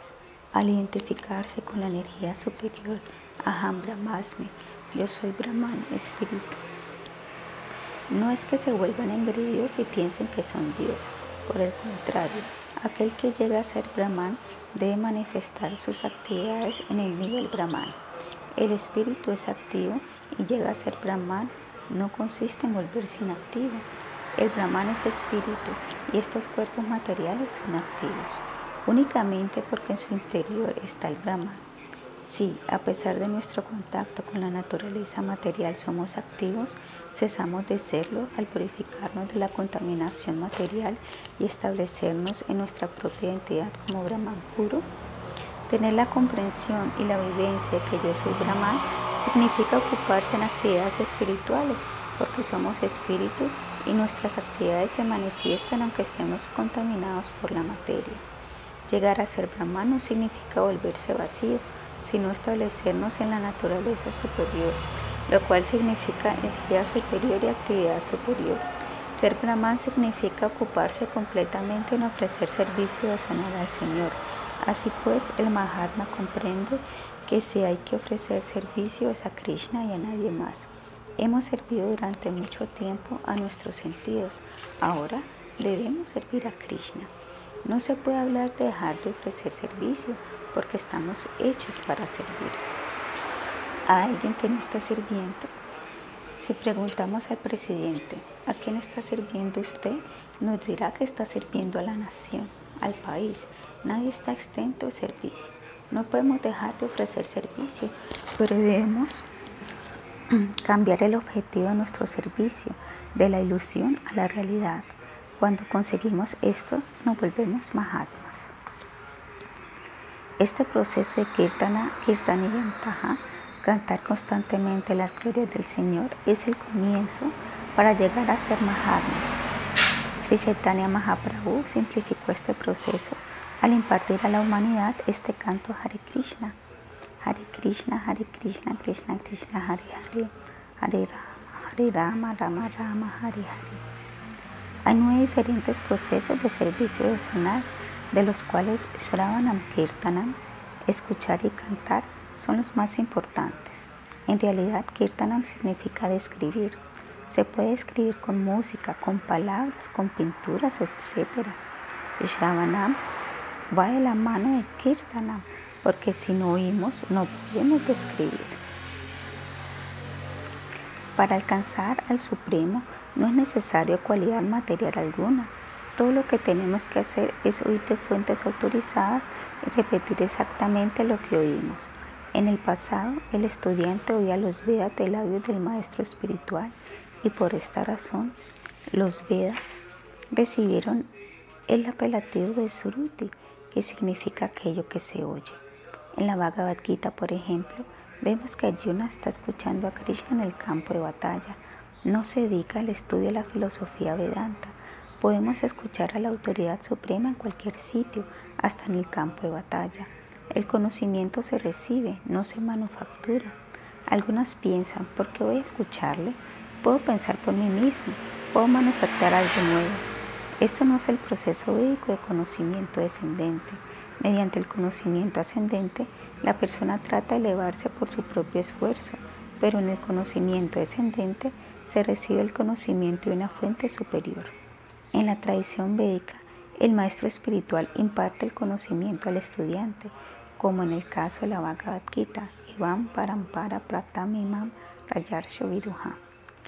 Escuchar con sumisión es algo tan poderoso que por el simple hecho de escuchar de fuentes autorizadas podemos alcanzar la perfección total. Al ser sumisos, nos damos cuenta de nuestras propias imperfecciones Mientras estamos condicionados, nos vemos sujetos a cuatro clases de imperfecciones. No podemos evitar cometer errores, caer bajo la ilusión, tener sentidos imperfectos y engañar. Por tanto, nuestra tentativa de entender la verdad absoluta mediante nuestros sentidos y experiencias defectuosas es inútil. Debemos escuchar a un representante de Krishna que sea un devoto de Krishna. Krishna hizo de Arjuna su representante porque Arjuna era su devoto, Bhakto Shimeshaka Shetty, Bhagavad Gita 4.3. Nadie puede llegar a ser representante de Dios sin ser devoto de Dios. Aquel que piensa yo soy Dios no puede ser un representante, puesto que somos partes integrales de Dios, nuestras cualidades son las mismas que las suyas y por eso, si estudiamos esas cualidades en nosotros mismos, podemos aprender algo acerca de Dios. Esto no quiere decir que nosotros entendamos la grandeza de Dios. Este proceso de la comprensión espiritual del yo es una manera de entender a Dios, pero en ningún caso podemos predicar yo soy Dios. No podemos ir diciendo que somos Dios si no somos capaces de manifestar los poderes de Dios. En lo que a Krishna se refiere, probó que él era Dios mostrando un gran poder y revelando su forma universal Krishna mostró esa forma aterradora para desanimar a aquellos que pretenden ser Dios. No debemos dejarnos engañar por aquellos que pretenden ser Dios. Siguiendo los pasos de Arjuna, debemos pedir que se nos muestre la forma universal antes de aceptar a nadie como Dios. Solo un tonto aceptaría que otro tonto es Dios. Nadie puede ganar a Dios si nadie puede estar por encima de él. Hasta Brahma y Shiva, los semidioses más eminentes, están subordinados a él y le ofrece sus respetuosas reverencias. En lugar de intentar volvernos Dios mediante un tipo u otro proceso de meditación, sería mejor oír hablar de Dios con sumisión y tratar de comprenderle a Él y de comprender nuestra relación con Él. El representante de Dios o la encarnación de Dios nunca dice ser Dios, sino el sirviente de Dios. Este es el signo del representante genuino. Todo lo que aprendamos de Dios de fuentes autorizadas lo podemos describir y eso nos ayudará a hacer progreso espiritual. Esta descripción se llama Kirtana. Si tratamos de repetir lo que oímos, nos situaremos firmemente en el conocimiento. Mediante el proceso de Shravanam Kirtan, oír y cantar, nos podemos liberar del condicionamiento material y alcanzar el reino de Dios. En esta era es imposible hacer sacrificios, especular o hacer yoga. Ante nosotros solo se abre un camino, escuchar con sumisión a las fuentes autorizadas. Esa es la forma en que los Mahatmas recibieron el conocimiento más confidencial. Es la forma en que Arjuna la recibió de Krishna y es la forma en que nosotros hemos de recibirlo de la sucesión discipular que proviene de Arjuna. 5. Parampara. Conocimiento transmitido por la sucesión discipular.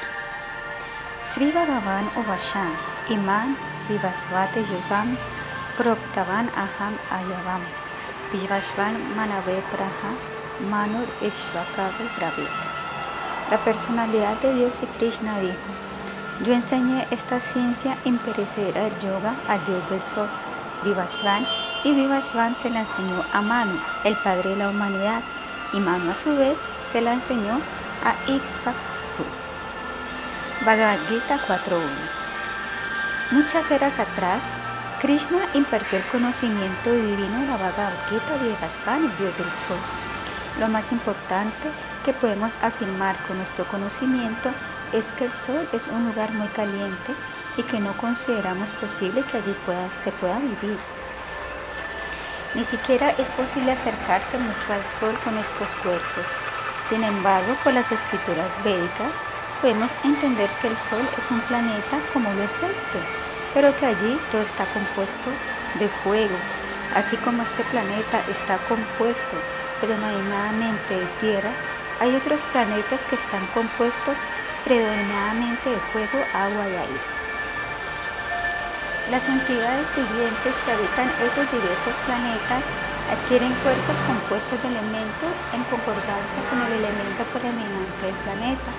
Por tanto, los seres que viven en el Sol tienen el cuerpo compuesto de fuego. De todos los seres que habitan el Sol, la personalidad principal es un dios de nombre Vivasvan. Se le conoce como el dios del Sol, Surya Narayana. En todos los planetas hay personalidades principales. Del mismo modo que en los Estados Unidos la persona más importante es el presidente. A partir de la historia llamada Mahabharata, entendemos que en el pasado solo había un rey en este planeta y su nombre era Maharaj Bharata. Gobernó Asra unos 5.000 años y el planeta lleva su nombre. Desde entonces la Tierra se ha dividido en muchos países diferentes. De la misma manera, en los diversos planetas del universo suele haber un solo controlador o a veces muchos. Este primer verso del capítulo 4 nos explica que hace millones de años si Krishna impartió el conocimiento del Karma Yoga al dios del sol Vishvashvana. Si Krishna, que imparte las enseñanzas de la Bhagavad Gita Arjuna, indica aquí que esas enseñanzas no son en absoluto nuevas, sino que se enunciaron hace muchas eras en otro planeta. Vivashvana, a su vez, repitió esas enseñanzas a su hijo Manu. A su vez, Manu impartió el conocimiento a su discípulo Ixvaku. Maharaj Ixvaku fue un gran rey antepasado de Sri Ramachandra.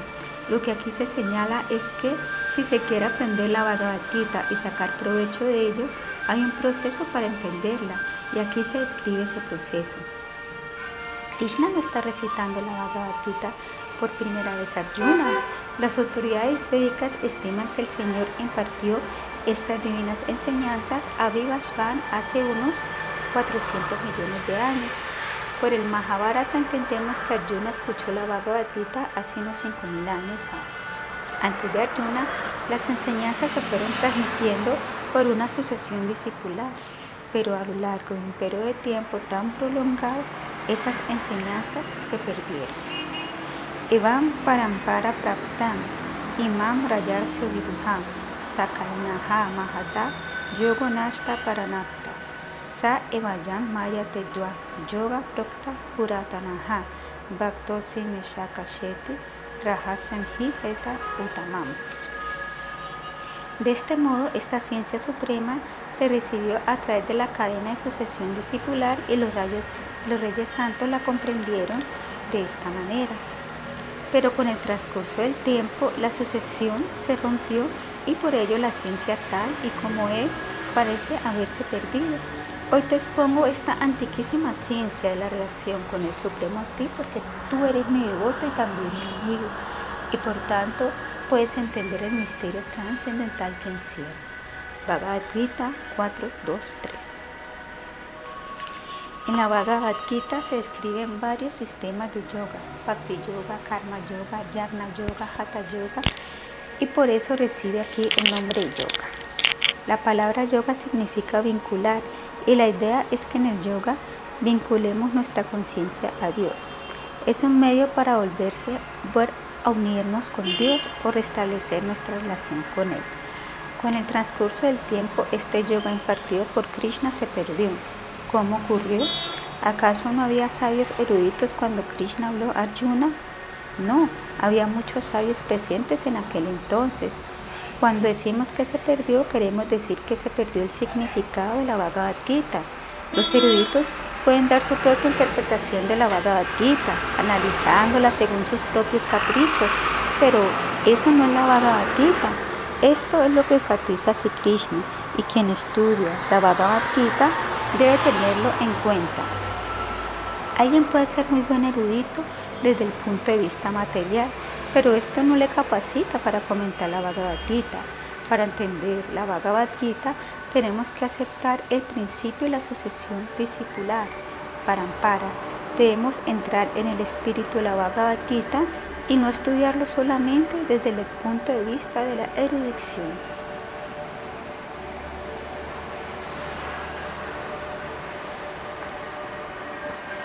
¿Por qué seleccionó Sri Krishna Arjuna entre toda la gente como destinado a este conocimiento? Ayuna no tenía nada de gran erudito, ni tampoco era un yogi, ni un meditador, ni un renunciante. Era un guerrero a punto de entrar a un combate.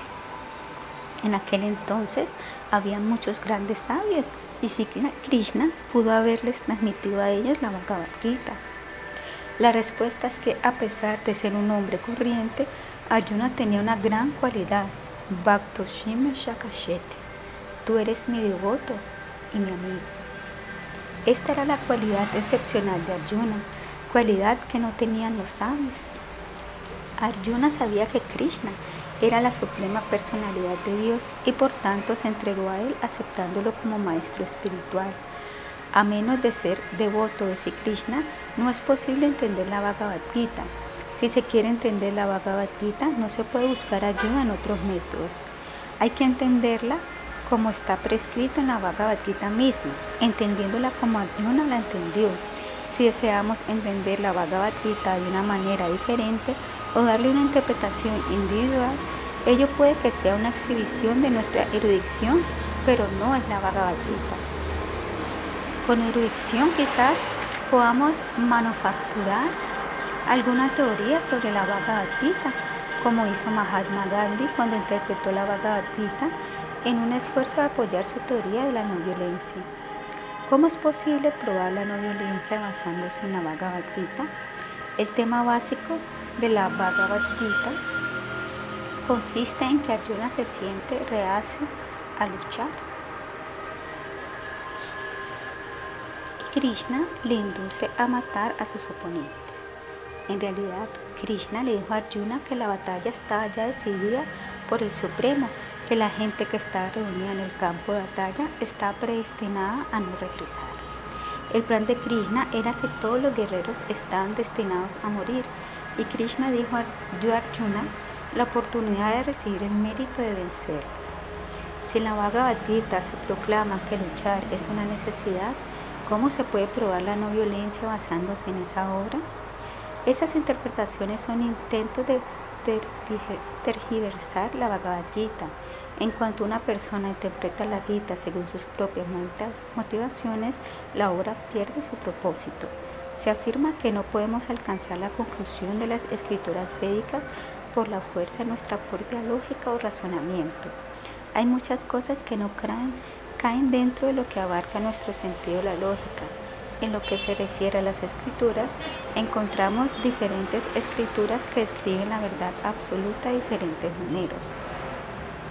Si las analizamos todas, nos sentimos desconcertados. También hay muchas filosofías que tienen diferentes opiniones y que se contradicen siempre entre sí.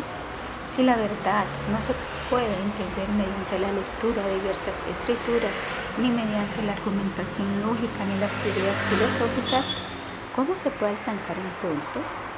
El hecho es que la sabiduría en relación con la verdad absoluta es muy confidencial pero si seguimos a las autoridades podremos entenderla.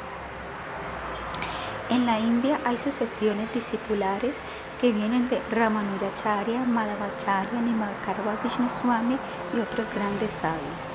Las escrituras védicas se entienden con la ayuda de maestros espirituales superiores. Ayuna entendió la Bhagavad Gita de manos de Krishna y si queremos entenderla, debemos entenderla de manos de Arjuna y no de ninguna otra fuente. Si tenemos cualquier conocimiento de la Bhagavad Gita, tenemos que ver si concuerda con el entendimiento que Arjuna tiene de ella. Si entendemos la Bhagavad Gita tal y como Arjuna lo hizo, debemos saber que nuestra manera de entenderla es correcta. Es ser, ese debe ser nuestro criterio para estudiar la Bhagavad Gita.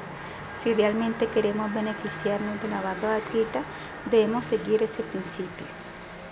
La Bhagavad Gita no es un libro corriente de conocimiento que pueda adquirirse en el mercado, leerse y consultar meramente un diccionario para entenderlo. Eso no es posible. Si fuese así, Krishna nunca hubiese dicho a Arjuna que la ciencia se había perdido. No es difícil comprender que para entender la Bhagavad Gita sea necesario acudir a una asociación discipular. Si queremos ser abogados, ingenieros o doctor, tenemos que recibir conocimiento de manos de abogados, ingenieros o doctores autorizados. Un abogado novel debe ser aprendiz de un abogado experimentado. Un joven que estudie medicina tiene que trabajar como interno con facultativos ya licenciados. No podemos perfeccionar nuestro conocimiento de un tema si no lo recibimos de fuentes autorizadas. Hay dos procesos para alcanzar el conocimiento. Uno de ellos es inductivo y el otro deductivo. El método deductivo se considera más perfecto. Podemos tomar una premisa como por ejemplo, todos los hombres son mortales y nadie pone en duda que el hombre sea mortal. Todo el mundo acepta que así es. La conclusión deductiva es, el señor Johnson es un hombre, por tanto el señor Johnson es mortal. Pero ¿cómo se ha llegado a esa premisa de que todos los hombres son mortales? Los seguidores del método inductivo quieren llegar a ella por medio de experimentos y observaciones. Así pues podemos observar que este hombre ha muerto y que el hombre X ha muerto también, y tras ver que han muerto un número X de hombres, podemos concluir o generalizar que todos los hombres son mortales, pero este método inductivo tiene un gran defecto, y es que nuestra experiencia es limitada.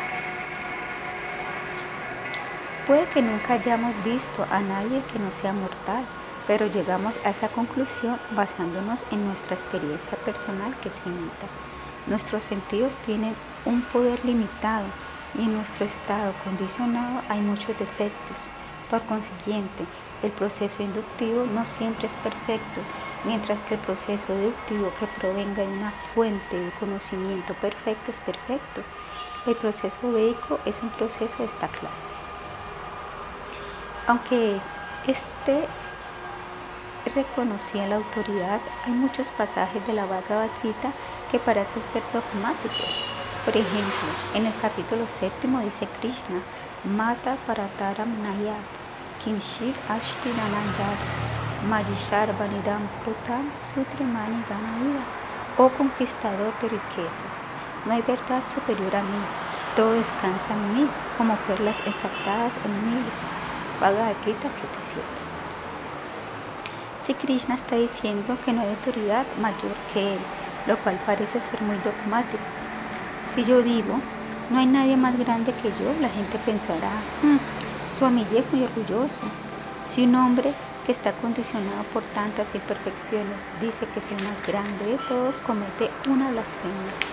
Pero Krishna puede decirlo, porque las narraciones históricas podemos entender que incluso cuando estaba presente en la tierra, se lo consideraba la personalidad más grande de su tiempo.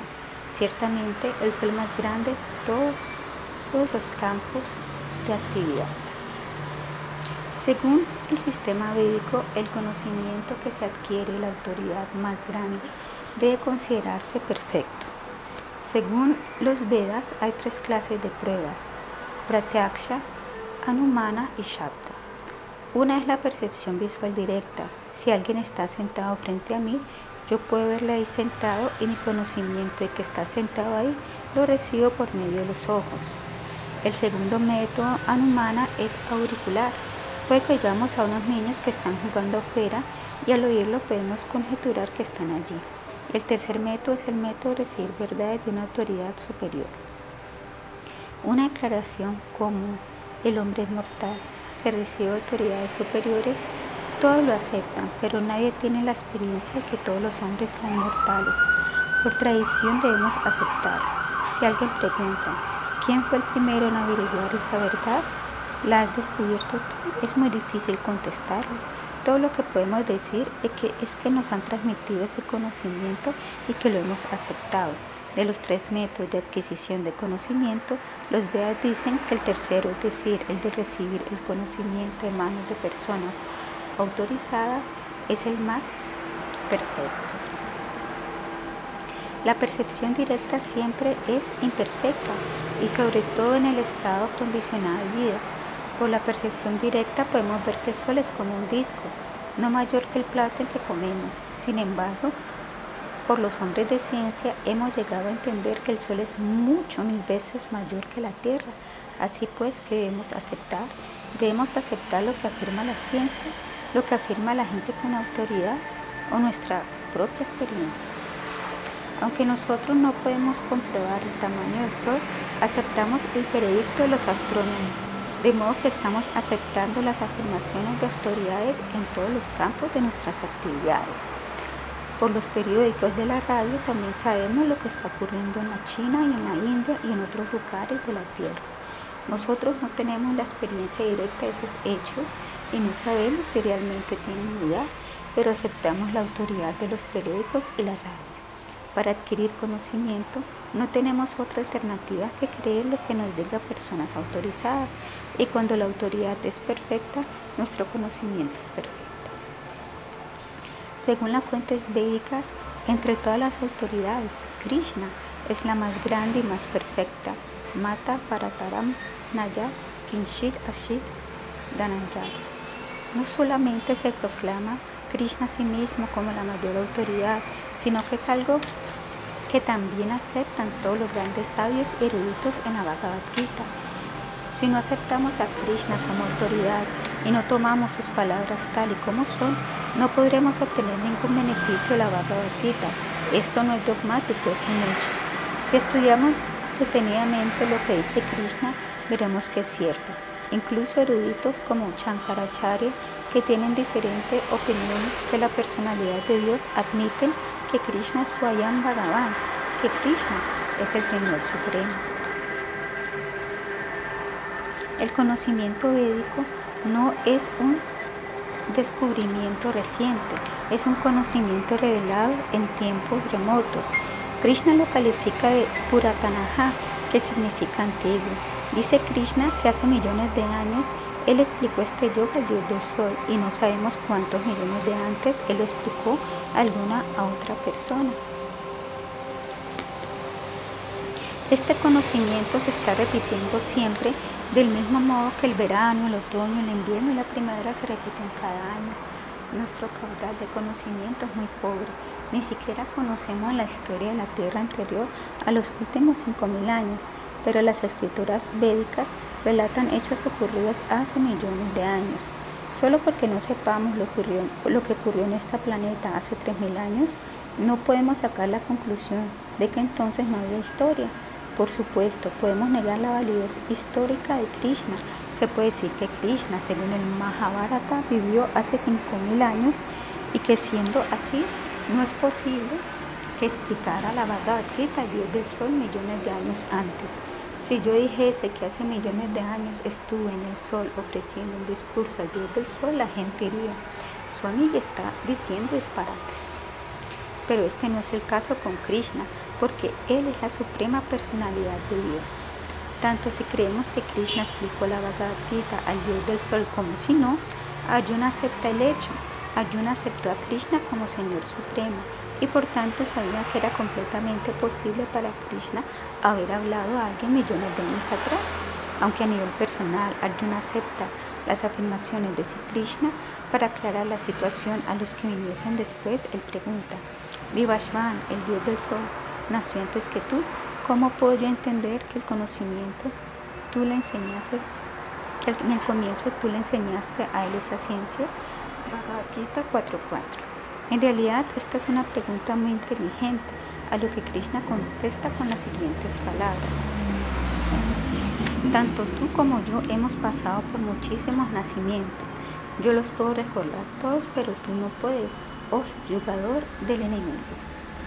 Aunque Krishna es Dios, se encarna muchísimas veces.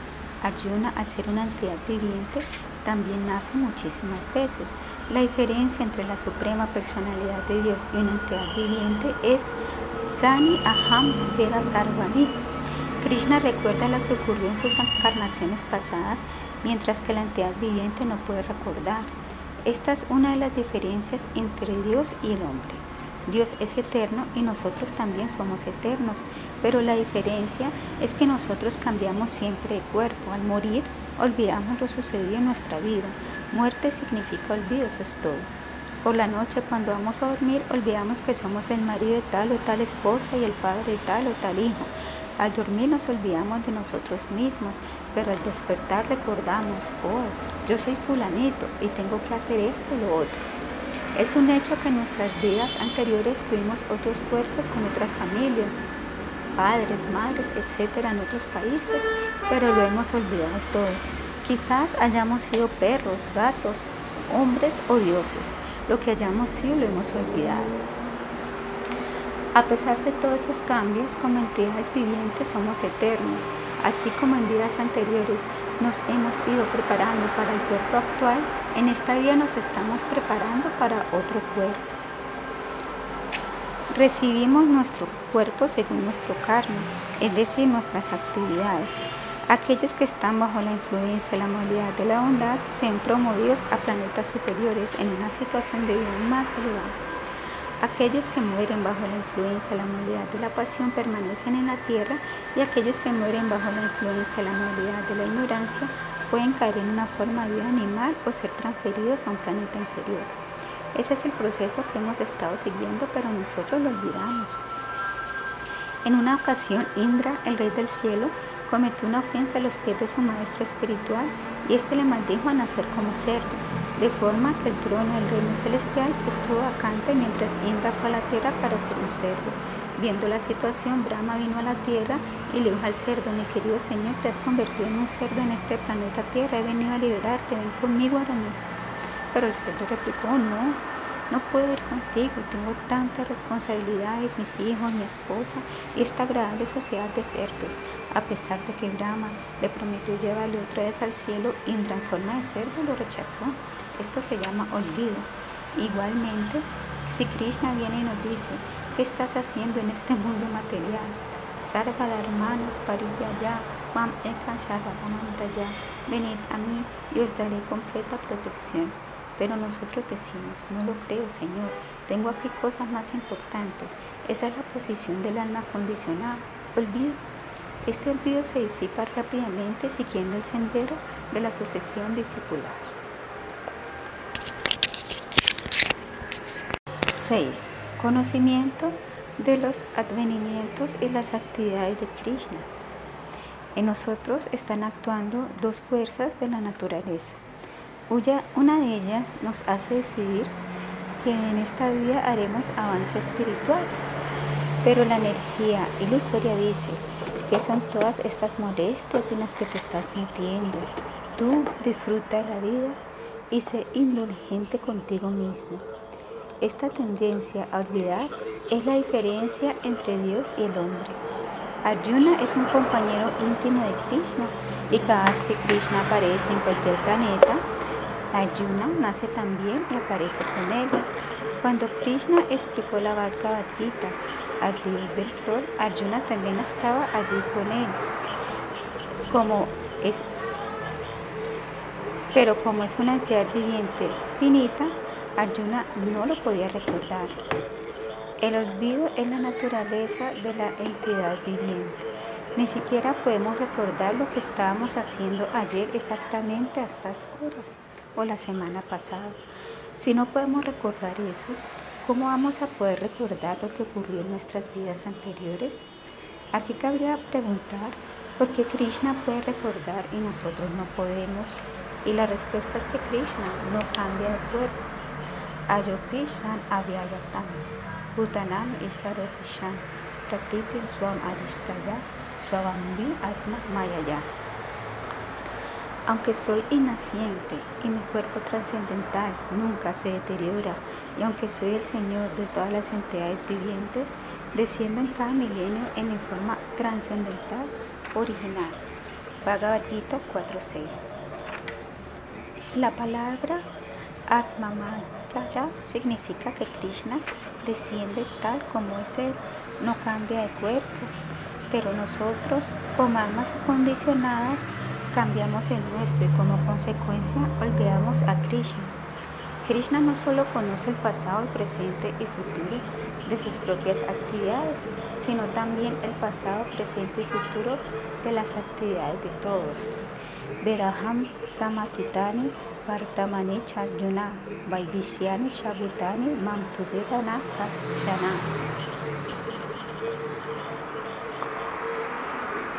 O Arjuna. Como suprema personalidad de Dios, yo conozco todo cuanto ha ocurrido en el pasado, todo lo que está ocurriendo en el presente y todas las cosas que aún están por venir. También conozco a todas las entidades vivientes, pero a mí nadie me conoce. En el Srimad Bhagavatam también encontramos que se define al Señor como aquel que todo lo conoce. No este, es este el caso ni siquiera las más elevadas entidades vivientes como Brahma y Shiva. Solo Vishnu Krishna lo conoce todo. También podríamos preguntar que si él no cambia de cuerpo porque viene como encarnación, entre los filósofos hay muchas divergencias referentes a esta cuestión. Algunos dicen que Krishna asume un cuerpo material cuando viene, pero no es así. Si asumiera un cuerpo material como el nuestro, no podría recordar porque el olvido se debe al cuerpo material. La conclusión verdadera es que el Señor no cambia de cuerpo. A Dios se le llama todopoderoso y en el verso citado anteriormente se explica su omnipotencia. Krishna no nace y es eterno. Igualmente, la entidad viviente tampoco nace y también es eterna. El que nace únicamente es el cuerpo con el que se identifica la entidad viviente. Al mismo principio de la Bhagavad Gita, en el capítulo segundo, Krishna explica que lo aceptamos como nacimiento y muerte se ve al cuerpo y que en cuanto recuperamos nuestro cuerpo espiritual y salgamos de la contaminación del nacimiento y la muerte, seremos cualitativamente idénticos a Krishna. En esto consiste el proceso de la conciencia de Krishna. Es revivir nuestro cuerpo original espiritual, Sasik Ananda. Este cuerpo es eterno, Sat pleno de conocimiento, Shiv, y bienaventurado, Ananda. Este cuerpo material no es Shiv, ni, Sat, ni Ananda. Es perecedero, mientras que la persona que está ocupando el cuerpo es imperecedera. También está pleno de ignorancia y como es ignorante y temporal, está lleno de miserias. Sentimos gran frío y gran calor debido al cuerpo material, pero en cuanto revivimos nuestro cuerpo espiritual, las dualidades no nos afectan.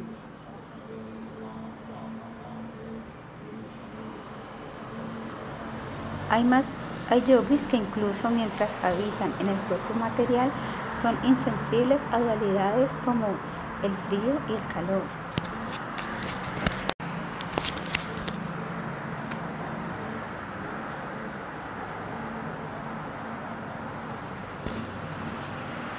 Cuando comenzamos a avanzar espiritualmente, aun mientras estamos en el cuerpo material, comenzamos a adquirir las cualidades del cuerpo espiritual. Si ponemos un hierro en el fuego, se calienta y después se pone al rojo y finalmente deja de ser hierro para ser fuego.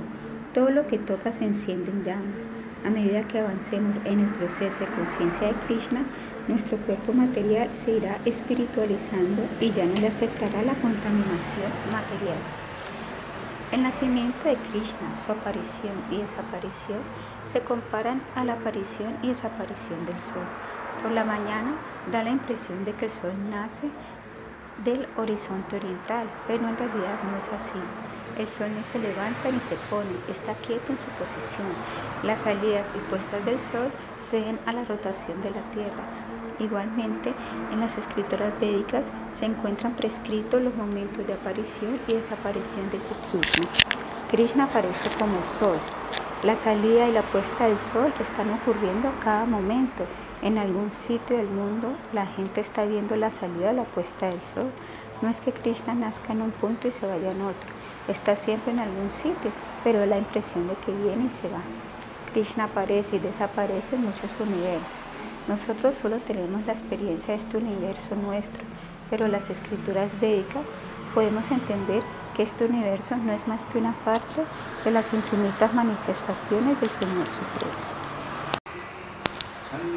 Aunque Krishna es el Señor Supremo y es inmutable e inaciente, desciende en su naturaleza trascendental original.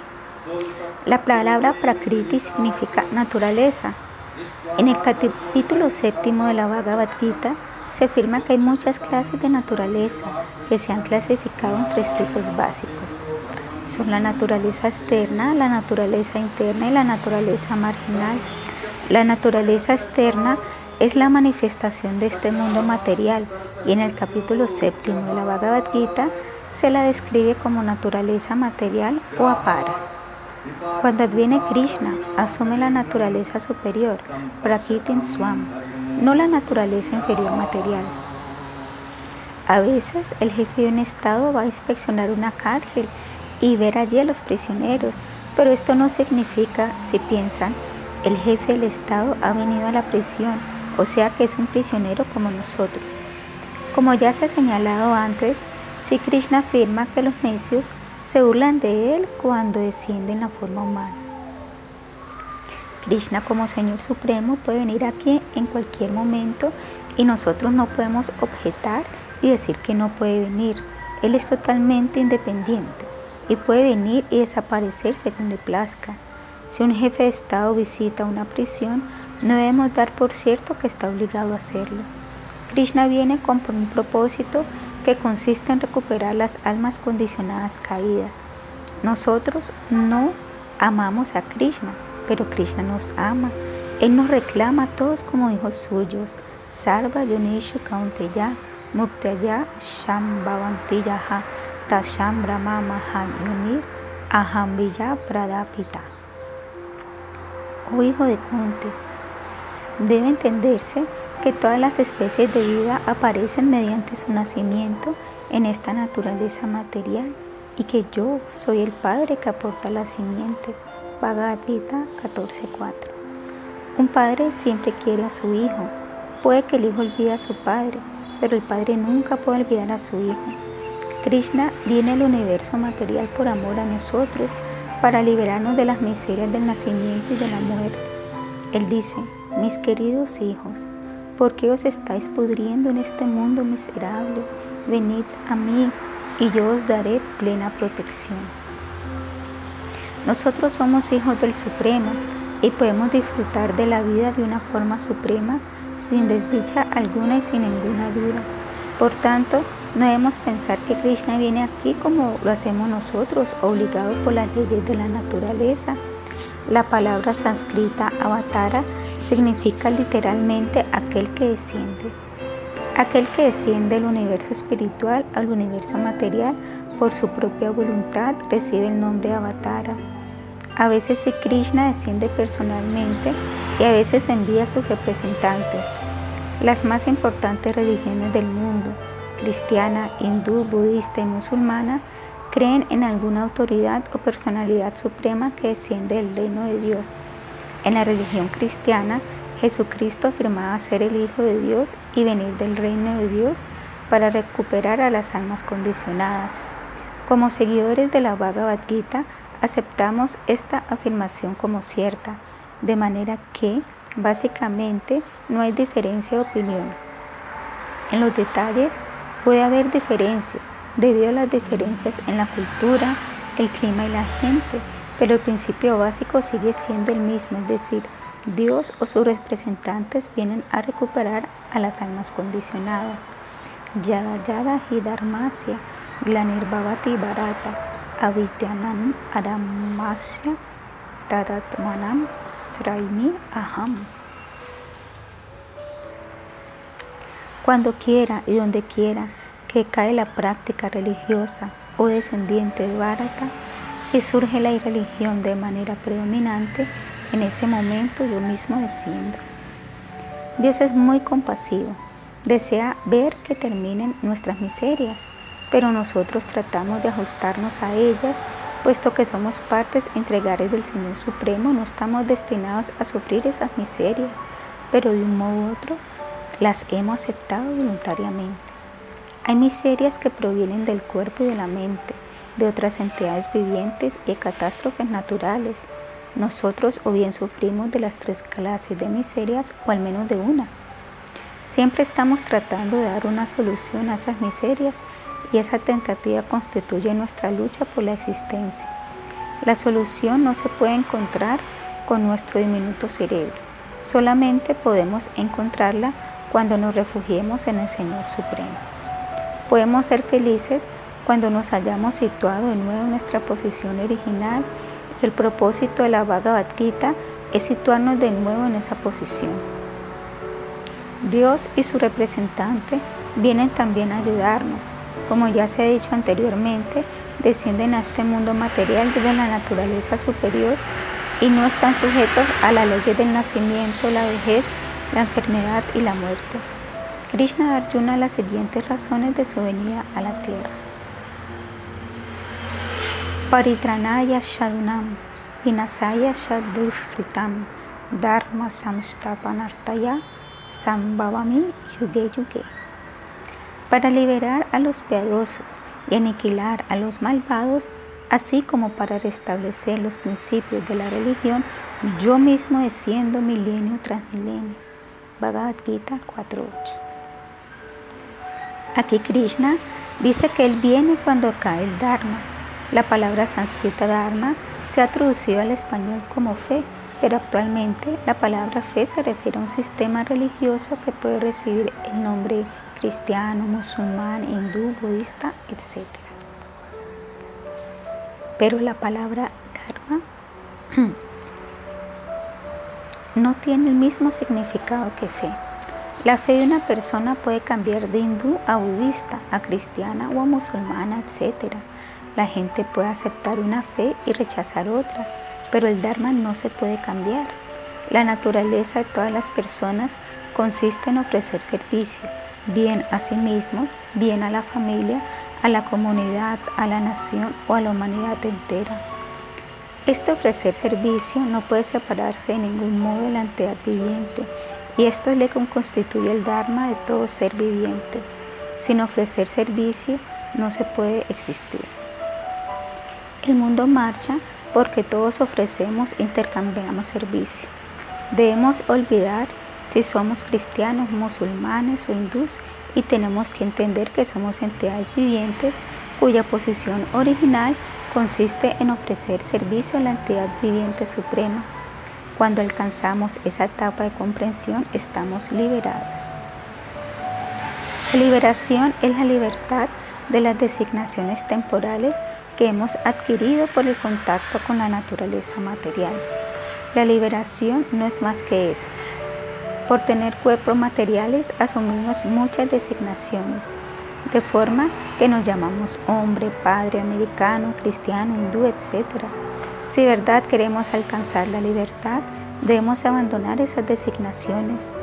En ningún caso somos nosotros el amo. En la actualidad estamos sirviendo, pero servimos con designaciones. Somos los sirvientes de una esposa, de una familia, de un empleo, de nuestros propios sentidos, de nuestros hijos. Y si no tenemos hijos, nos hacemos sirvientes de nuestros perros y gatos. Sea cual sea el caso, tenemos que tener algo o alguien a quien servir. Si no tenemos esposa o hijo, tenemos que atrapar algún perro o algún otro animal inferior para servirles a nuestra naturaleza. Nos vemos forzados a hacerlo así. Cuando al fin nos liberamos de todas esas designaciones y comenzamos a ofrecer servicio amor trascendental al Señor, alcanzamos nuestro estado de perfección. Entonces nos situamos firmemente en nuestro verdadero Dharma. Así pues, dice Sri Krishna que él adviene cuando quiera que hay una discrepancia en el Dharma de las entidades vivientes, es decir, cuando quiera que la entidad viviente cesan de ofrecer servicio al Supremo, en otras palabras, cuando la entidad viviente está demasiado atareada en servir sus sentidos y se entrega más de la cuenta a la complacencia en los sentidos viendo bien el Señor.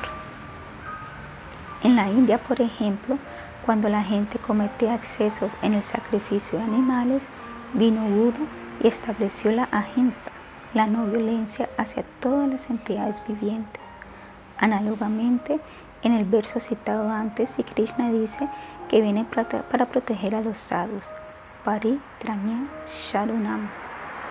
Los sadhus se caracterizan por su tolerancia hacia todas las demás entidades vivientes. A pesar de toda clase de inconvenientes y peligros, tratan de entregar verdadero conocimiento a la gente en general. El sadhu no es un amigo de ninguna sociedad, comunidad o país en particular, sino que es el amigo de todos, no solo de los seres humanos, sino también de los animales y de las formas inferiores de vida. En pocas palabras, el sadhu no es enemigo de nadie y es amigo de todos. Como consecuencia siempre está en paz. Esas personas que han sacrificado todo por el Señor son muy amados por Él. Aunque a los sadhus no les importa si les insulta, Krishna no tolera que se les insulte, como se afirma en el Bhagavad Gita noveno de la Bhagavad Gita. Krishna es el mismo para con todos, pero tiene especial inclinación hacia sus devotos. Shamuham Sarvabhuteshu Namidueshu Shtina Priyaha Yavayanti Tumam Bhaktia Majiteteshu Shopiham. Yo no envidio a nadie, ni tengo preferencia por nadie. Soy ecuánime con todos, pero quien quiera que me ofrece servicio con devoción es un amigo, está en mí y yo también soy un amigo para él. Bhagavad Gita 9.29. Aunque Krishna es neutral para con todos, a quien está continuamente ocupado con conciencia de Krishna, que está difundiendo el mensaje de la Bhagavad Gita, le da una especial protección. Si Krishna ha prometido que su devoto nunca perecerá, Kaunteya Pratiyaniha Me Bhaktaha Pranasyati. Bhagavad Gita 931. No solo viene Krishna a proteger y salvar a sus devotos, sino también para destruir a los malvados. Vinasaya Shadukshritam. Krishna quería establecer como gobernantes del mundo Arjuna y los cinco Pandavas, que eran los chatras y devotos más piadosos, y también quería eliminar al grupo ateo de Duryodhana. Y como ya se ha dicho anteriormente, una tercera razón para su venida es el establecer la verdadera religión Dharma Shashtapanartaya. De manera que el propósito de la venida de Krishna es triple. Protege a sus devotos, elimina a los demonios y establece la verdadera religión de la entidad viviente. No solo viene una vez, sino muchísimas veces. Sambhavami Yuge Yuge. Porque la característica de este mundo material es que con el transcurso del tiempo, tras haberse hecho un reajuste, volverá otra vez a degradarse. El mundo está concebido de tal manera que incluso si hacemos un ajuste muy bueno, irá degradándose poco a poco. Después de la Primera Guerra Mundial se formó un armisticio y hubo un corto periodo de paz, pero pronto llegó la Segunda Guerra Mundial y ahora que ya terminó se están preparando para la Tercera Guerra Mundial. Esta es la función del tiempo, Kala, en el mundo material. Construimos una casa muy bonita, y a los 50 años se deteriora y al cabo de 100 años se deteriora todavía más. Análogamente, cuando el cuerpo es joven, la gente se interesa mucho por él, siempre prodigándole afecto y besándolo, pero cuando envejece nadie le hace caso. Esa es la naturaleza del mundo material. Aunque se haga un ajuste muy bueno, con el tiempo desaparecerá. Por esta razón, hace falta ajustes periódicos y de era negra el Señor Supremo o su representante viene a hacer ajustes en la dirección que sigue la civilización. De manera que si Krishna desciende muchas veces de, para establecer o rejuvenecer muchas diferentes religiones. 7. Conocimiento como fe en el Guru y entrega a Krishna. En el capítulo cuarto de la Bhagavad Gita, si Krishna llega a la conclusión de que de todos los sacrificios, el mejor es la adquisición de conocimiento. Sriyam Drayam Yadjapna Jana Janaha Parantapa Sarvan Karma Kilam Parta Yane Parishamma Pyate. Oh castigador del enemigo, el sacrificio que se hace con conocimiento es mejor que el mero sacrificio de las posesiones materiales al fin y al cabo, oh hijo de Prita, todo sacrificio de la acción culmina en el conocimiento trascendental. El conocimiento es el mejor sacrificio porque esta vida condicionada se debe a la ignorancia. El propósito del sacrificio la penitencia, el yoga y el debate filosófico es adquirir conocimiento. Hay tres etapas en el conocimiento trascendental por las cuales se alcanza la comprensión del aspecto impersonal de Dios, comprensión del Brahman, del aspecto localizado de Dios en el interior del corazón y en el interior de cada átomo, comprensión de Paramatma, la superalma, y la comprensión de la suprema personalidad de Dios, comprensión de Bhagavan. Pero el primer paso en la adquisición de conocimiento consiste en llegar a entender que yo no soy el cuerpo soy un alma espiritual y mi objetivo en la vida es salir de este enredo material. La cuestión es que cualquier sacrificio que hagamos tiene como propósito capacitarnos para alcanzar el verdadero conocimiento. La Bhagavad Gita explica que la perfección más elevada del conocimiento es entregarse a Krishna, Bahunam Janmanam Ante Yanavan Mam Prapadyate. Bhagavad Gita 7.19. El Yanavan, no el necio, se entrega a Krishna y esa es la etapa más elevada del conocimiento.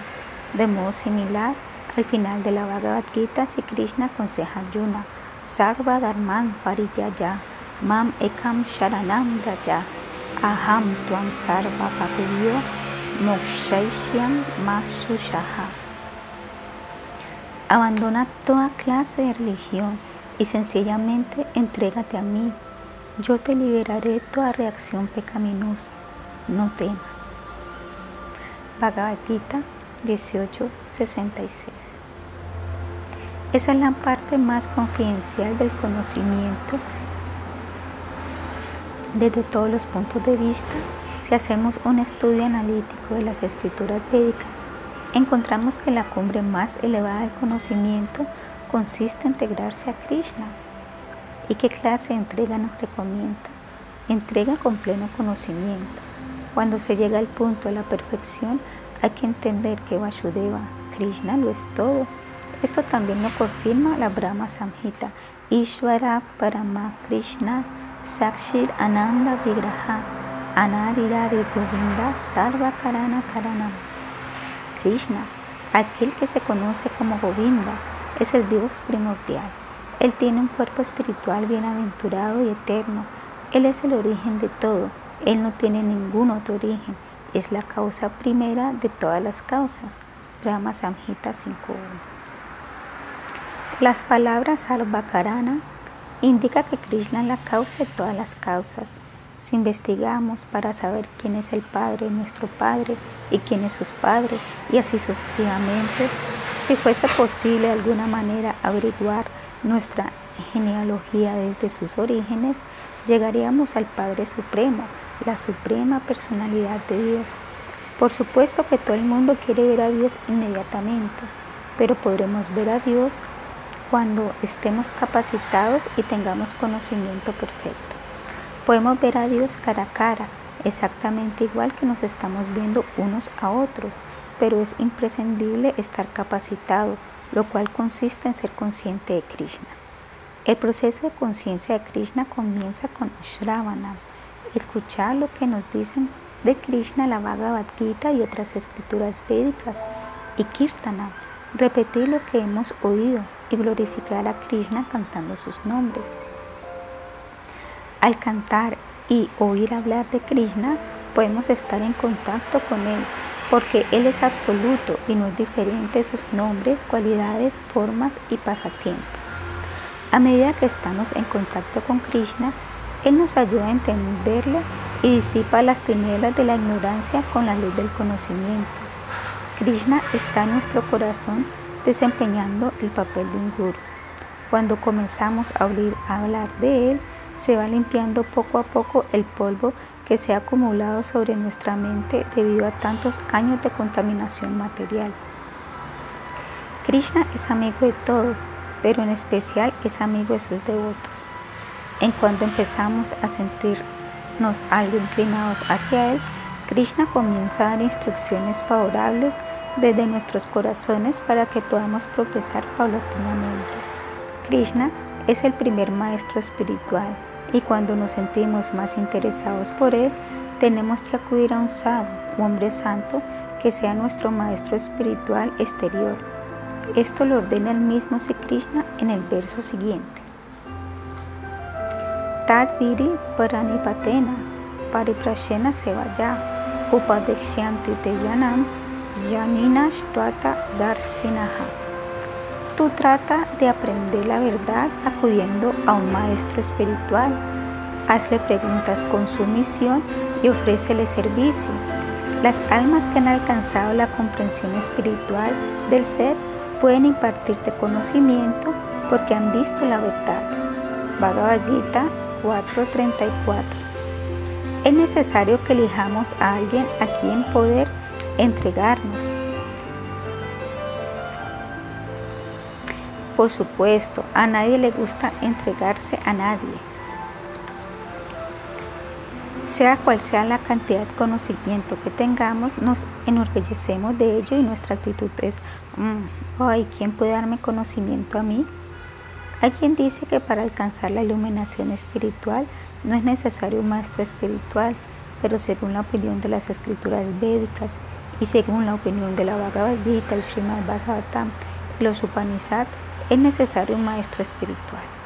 Incluso en el mundo material, si queremos aprender música, es necesario encontrar algún músico que nos enseñe.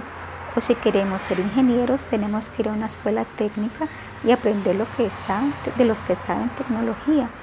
Tampoco podemos llegar a ser doctores solo con comprar un libro en una tienda y leerlo en casa. Tenemos que ser admitidos en la Facultad de Medicina y prepararnos bajo la dirección de doctores licenciados.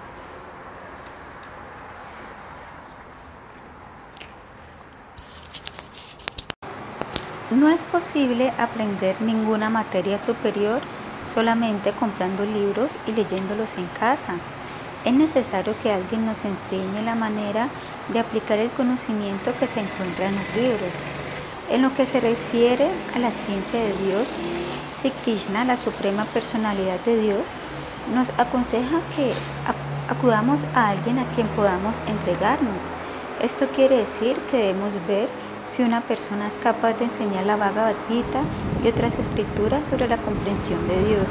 No es que tengamos que buscar un maestro espiritual caprichosamente, tenemos que ser muy serios en buscar a una persona que conozca realmente el tema. Al comienzo de la Bhagavad Gita, Arjuna hablaba a Krishna como a un amigo y Krishna le preguntaba cómo era posible que él, un militar, pudiera abandonar la lucha. Pero cuando Arjuna vio que las charlas de amigos no le harían solución a sus problemas, se entregó a Krishna diciendo, Sityasiham Sharimam Tuam Prapanam. Ahora soy tu discípulo y un alma entregada a ti. Por favor, instruyeme. Bhagavad Gita 7. Este es el proceso. No es que tengamos que entregarnos a ciegas, sino que debemos ser capaces de inquirir con inteligencia.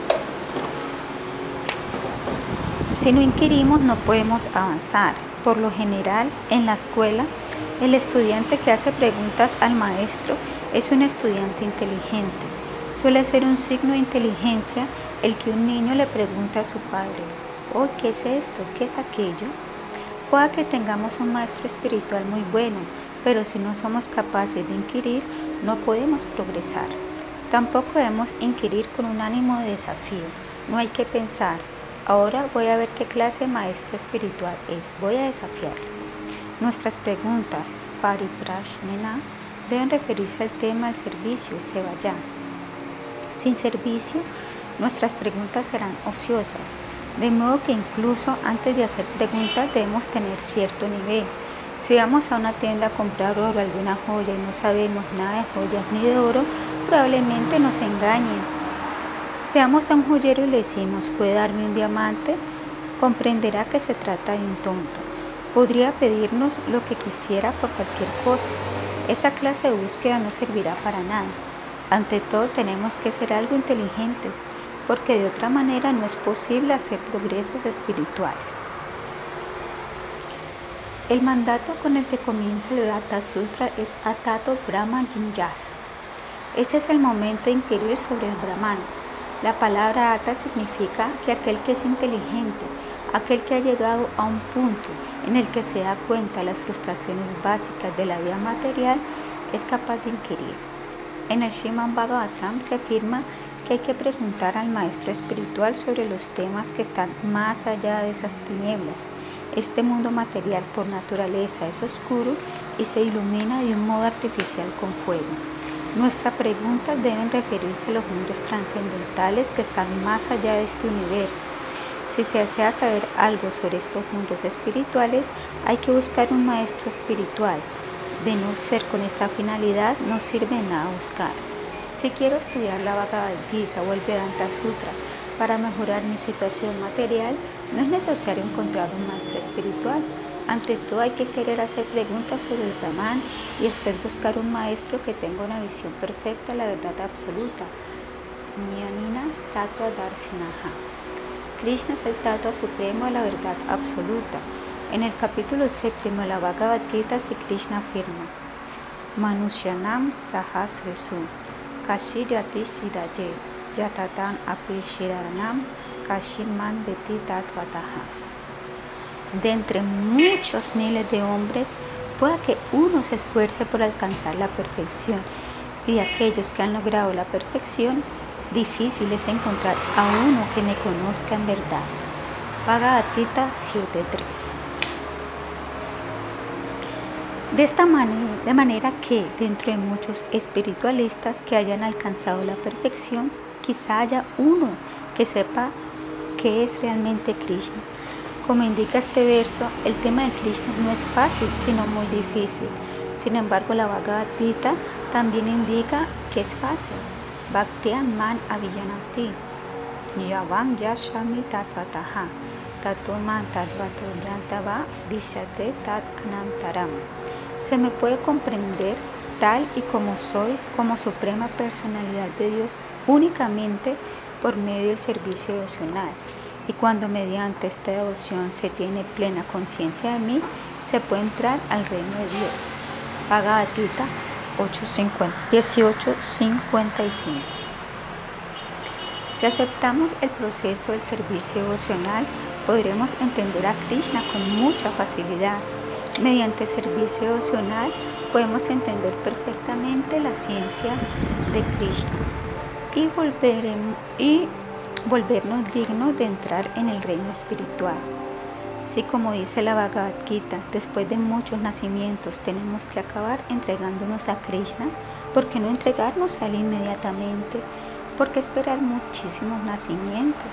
Si la entrega es el punto final de la perfección, ¿Por qué no aceptar la perfección inmediatamente? Por supuesto, la respuesta es que la gente suele dudar. El estado de conciencia de Krishna se puede alcanzar en un segundo o puede no llegarse a él ni siquiera después de miles de nacimientos y muertes. Si lo escogemos, podemos entregarnos a Krishna y volvernos grandes almas inmediatamente. Pero como tenemos dudas sobre si Krishna es realmente el Supremo, necesitamos tiempo para disipar esas dudas mediante el estudio de las escrituras. Estudiando la Bhagavad Gita bajo la guía de un maestro espiritual genuino, podemos despejar esas dudas y hacer claros procesos. Es el fuego del conocimiento lo que reduce a cenizas todas las dudas y actividades frictivas. Si Krishna nos da la siguiente información referente al resultado de inquirir sobre la verdad a alguien que realmente ha visto la verdad. Habiendo obtenido verdadero conocimiento de un alma que haya alcanzado la comprensión espiritual del ser, nunca volverás a caer en semejante ilusión, porque mediante ese conocimiento verás que todos los seres vivientes no son más que partes del Supremo, es decir, que son míos. Incluso si se te considera el más pecador de todos los pecadores, cuando estés situado en el barco del conocimiento trascendental, podrás cruzar el océano de las miserias Así como un fuego ardiente reduce la leña a cenizas o Arjuna, el fuego del conocimiento reduce a cenizas todas las reacciones de las actividades materiales. Bhagavad Gita 4:35 a 37. El maestro espiritual enciende el fuego del conocimiento y cuando están llamas, todas las reacciones de nuestras acciones se reducen a cenizas. Las reacciones de nuestras acciones, es decir, nuestro karma, son la causa de nuestro cautiverio. Hay acciones buenas y acciones malas. En este verso la palabra Sharva Karmani indica ambos tipos. Para aquel que quiere liberarse de este cautiverio material, las reacciones tanto las acciones buenas como las acciones malas son perjudiciales. En este mundo material, si estamos situados en la modalidad de la bondad, nos apegamos a llevar a cabo acciones buenas. Sin embargo, si estamos bajo la influencia de la modalidad de la pasión y de la ignorancia, hacemos acciones malas en pasión e ignorancia. Pero para aquellos que vayan a ser conscientes de Krishna, no son necesarias ni las acciones buenas ni las acciones malas. Debido a acciones buenas podemos obtener un buen nacimiento en una familia rica o aristocrática y debido a acciones malas podemos nacer incluso en el reino animal o en familias humanas degradadas. Pero en cualquiera de los casos, nacer significa cautiverio y aquel que se esfuerza en el proceso de conciencia de Krishna se está esforzando para liberarse del cautiverio de la transmigración. ¿Cuál es la ventaja de nacer una familia rica o aristocrática? Si no nos liberamos de nuestras miserias materiales, tanto si disfrutamos de las reacciones de acciones buenas como si sufrimos o las reacciones de las acciones malas, tenemos que aceptar el cuerpo material y por ello experimentar las miserias materiales.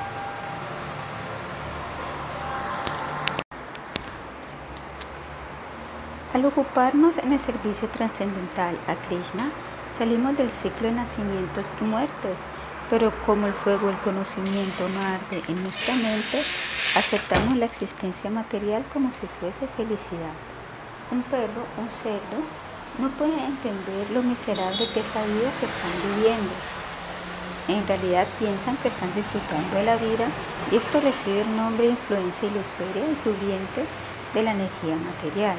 En el Bowery, barrio bajo de Nueva York, hay muchos borrachos que yacen tirados en las aceras y todos ellos piensan, estamos disfrutando de la vida. Pero los que pasan a su lado piensan, hmm, qué desgraciados son. Así actúa la energía ilusoria. Puede que estemos en una situación miserable, pero la aceptamos pensando que somos muy felices. Esto se llama ignorancia. Pero cuando despertamos al conocimiento pensamos, oh, no soy feliz, quiero libertad, pero no hay libertad. No quiero morir, pero hay muerte. No quiero envejecer, pero hay vejez. No quiero enfermedades, pero hay enfermedades. Esos son los principales problemas de la existencia humana, pero los ignoramos y concentramos nuestros esfuerzos en resolver problemas insignificantes. Consideramos que lo más importante es el desarrollo económico, olvidando el tiempo que viviremos en este mundo material con desarrollo económico o sin él, al cabo de 60 o 100 años nuestra idea se habrá acabado. Aunque acumulemos un millón de dólares, tendremos que dejarlos cuando abandonemos el cuerpo. Tenemos que llegar a entender que todo lo que realizamos en el mundo material está siendo desbaratado por la influencia de la naturaleza material. Queremos libertad y queremos viajar por todo el mundo y por todo el universo y como almas espirituales esto es nuestro derecho. En la Bhagavad Gita el alma espiritual recibe el nombre de Sarvagataha, que significa que tiene la capacidad de ir donde guste. En los locas hay yogis o seres perfectos que pueden desplazarse donde quiera sin ayuda de aeroplanos u otros ingenios mecánicos. Una vez liberado del conocimiento material, podemos volvernos muy poderosos. En realidad no tenemos idea de lo poderoso que somos en cuanto a chispas espirituales. Por el contrario, estamos tan contentos quedándonos en esta tierra y enviando por ahí unas pocas naves pensando que hemos avanzado mucho en la ciencia material. Gastamos millones y millones de dólares en construir naves espaciales sin saber que tenemos la, que tenemos la capacidad de desplazarnos a donde queramos sin tener que pagar. La cuestión es que debemos cultivar nuestras potencias espirituales con el conocimiento. El conocimiento ya lo tenemos, solamente tenemos que aceptarlo. En eras pasadas, la gente para adquirir conocimiento se sometía a muchas penitencias y austeridades. Pero en esta era ese proceso no es posible porque nuestra vida es muy corta y siempre hay algún trastorno. El proceso para esta era es el proceso de la conciencia de Krishna, el canto de Hare Krishna que inició Sri Chaitanya Mahaprabhu. Si mediante este proceso podemos encender el fuego del conocimiento, todas las reacciones de nuestras actividades se reducirán a cenizas y nosotros nos purificaremos. Nahi Yanena Sadrasham Pavitram y Javiryate Tat Swayam Yoga Samshiraha Kalintamani Sí. En el mundo no hay nada tan sublime y puro como el conocimiento trascendental. Este conocimiento es el fruto maduro de todo misticismo y aquel que se ha vuelto experto en la práctica del servicio devocional disfruta ese conocimiento en su interior a su debido tiempo. Bhagavad Gita 4.38 ¿Cuál es ese conocimiento sublime y puro?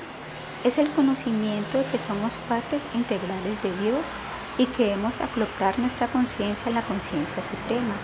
Este es el conocimiento más puro que hay en el mundo material. Aquí todo está contaminado por las modalidades de la naturaleza material, bondad, pasión e ignorancia. La bondad es también una forma de contaminación. Bajo la influencia de la bondad, la persona se vuelve consciente de su posición y otros temas trascendentales pero su defecto consiste en pensar, ahora lo he entendido todo, ahora estoy bien situado. Quiere permanecer aquí. En otras palabras, quien vive la humanidad de la bondad se convierte en un prisionero de primera clase y feliz de estar en la prisión desea permanecer en ella. ¿Y qué decir de aquellos que están bajo la modalidad de la pasión y la ignorancia? La cuestión es que tenemos que trascender incluso la cualidad de la bondad. La posición trascendental comienza cuando se comprende Aham Brahmasana. No soy materia sino espíritu. Por eso, pero incluso esta posición es inestable. Hace falta algo más. Brahma Bhuta Parashanatma. No Shati Nakanshati. Samaha Sarveshu Bhuteshu Madbhaktim Lavate Param. Aquel que se sitúa así en el plano trascendental comprende de inmediato el Brahman supremo y se llena de orgullo. Nunca se lamenta ni desea poseer nada. Está igualmente dispuesto a hacer todas las entidades vivientes. Cuando alcanza ese estado, me ofrece servicio devocional puro. Bhagavad Gita 1854 En la etapa Brahma Bhutaha, la persona ya no se identifica con la materia. El primer signo de haberse situado firmemente en el primer Brahma Bhutaha es que la persona se vuelve jovial. En ese nivel no hay lamentación ni anhelo, pero incluso si nos elevamos hasta ese nivel y no optamos el servicio de amor a Krishna, existe la posibilidad de volver a caer a la vorágine material. Puede que nos elevemos muy alto en el cielo, pero si allí no tenemos refugio, si no aterrizamos en algún planeta, caeremos de nuevo. Solo el entender la etapa Brahma Bhutaha no nos ayudará si no nos refugiamos en los pies del loto de Krishna. En cuanto nos ocupamos en el servicio a Krishna, ya no hay posibilidad alguna de volver a caer en el mundo material. Nuestra naturaleza es tal que queremos estar ocupados. Pueda que un niño haga alguna travesura, pero no puede evitar hacer travesuras a menos que se le dé alguna ocupación. Cuando se le dan unos juguetes se distrae su atención y se interrumpen sus travesuras. Somos como niños traviesos y por eso debemos tener ocupaciones espirituales. El mero hecho de entender que somos almas espirituales no nos ayudará. Entendiendo que somos espíritu, tenemos que sustentar el espíritu con ocupaciones espirituales. En la India no es raro que un hombre abandone todas las ocupaciones materiales, deje su hogar y familia y adopte la orden de renunciación, sanyasa, y que tras meditar por algún tiempo comience alguna obra filantrópica como abrir hospitales o entrar en la política. La construcción de hospitales la lleva el gobierno. La obligación del Sanyasi es hacer hospitales en los cuales la gente pueda liberarse verdaderamente de su cuerpo material, no remendarlo. Pero al no comprender lo que es la verdadera actividad espiritual, adoptamos actividades materiales. Al alcanzar la perfección en el proceso de conciencia de Krishna, el conocimiento y la sabiduría se encuentran a su debido tiempo. Pueda que al principio haya algún desaliento, pero la palabra kalena, que significa su debido tiempo, indica que si perseveramos alcanzaremos el éxito. Hace falta fe, como afirma el siguiente verso. Lavate samyatem yamana labda ashirena gashati. El hombre de fe está consagrado al conocimiento trascendental y que subyuga sus sentidos, es merecedor de obtener ese conocimiento y al obtenerlo alcanza rápidamente la paz espiritual suprema. Bhagavad Gita 4.39. Para aquellos que están indecisos y no tienen fe, el proceso de conciencia de Krishna es muy difícil. Hasta para las cuestiones cotidianas hace falta tener algo de fe. Cuando compramos un billete tenemos fe en que la compañía aérea nos llevará a nuestro destino. Sin fe ni siquiera podemos vivir en el mundo material. ¿Qué decir entonces de hacer progresos espirituales? ¿Y en qué vamos a depositar nuestra fe? En la autoridad. No debemos sacar un billete en una compañía que no esté autorizada. La fe debe estar en Krishna, el orador de la Bhagavad Gita. ¿Cómo desarrollamos fe?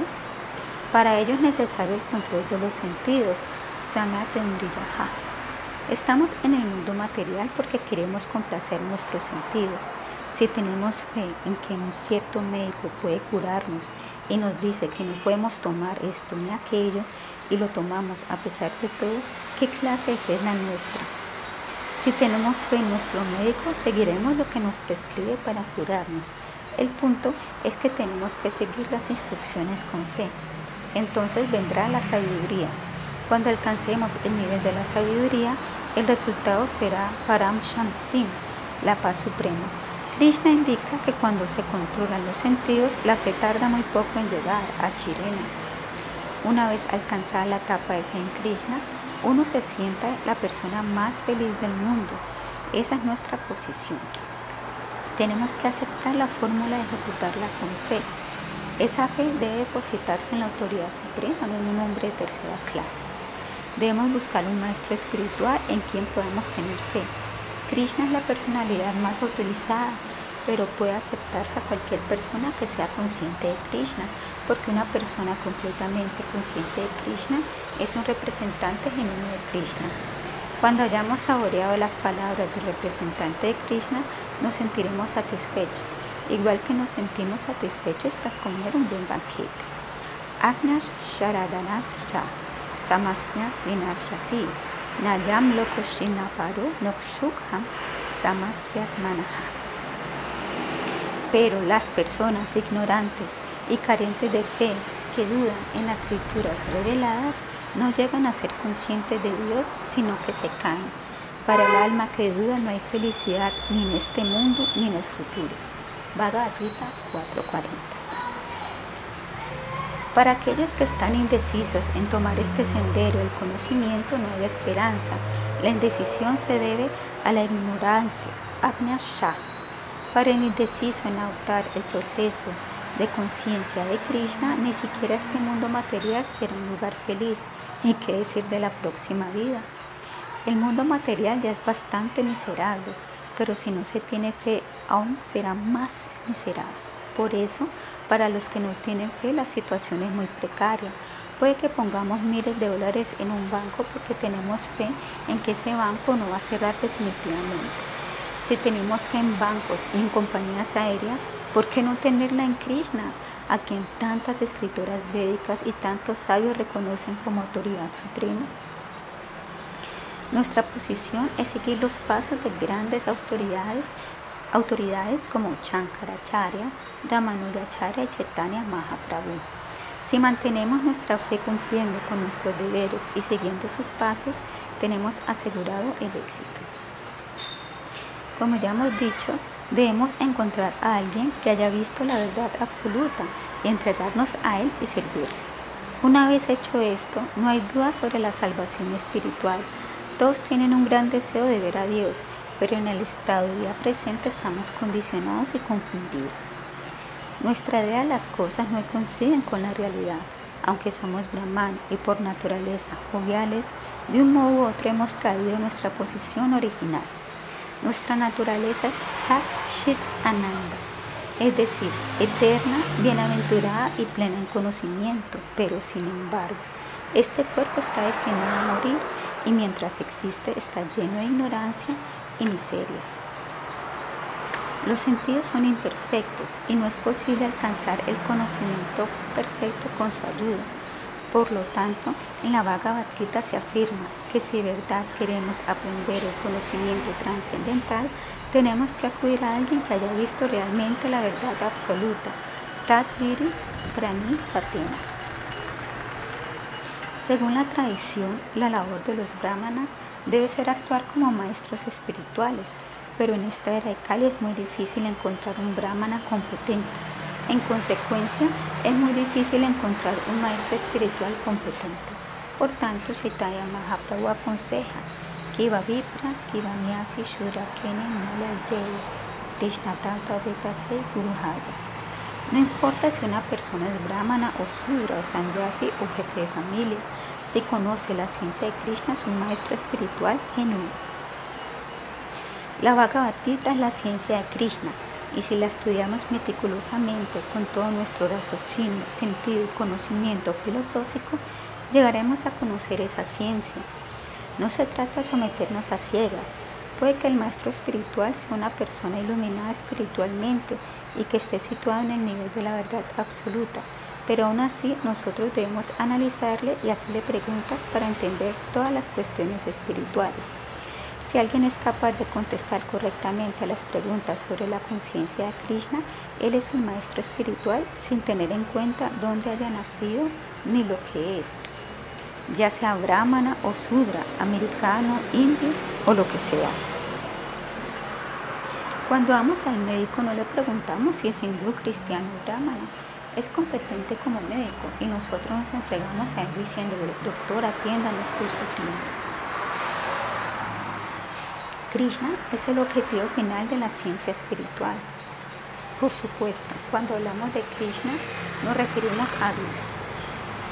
Dios tiene muchos nombres por todo el mundo y por todo el universo, pero según el conocimiento védico, Krishna es el nombre supremo, por eso si Krishna Chaitanya Mahaprabhu aconsejaba a cantar Hare Krishna, Hare Krishna, Krishna Krishna, Hare Hare, Hare Rama, Hare Rama, Rama Rama, Hare Hare, como el médico supremo de iluminación en esta era.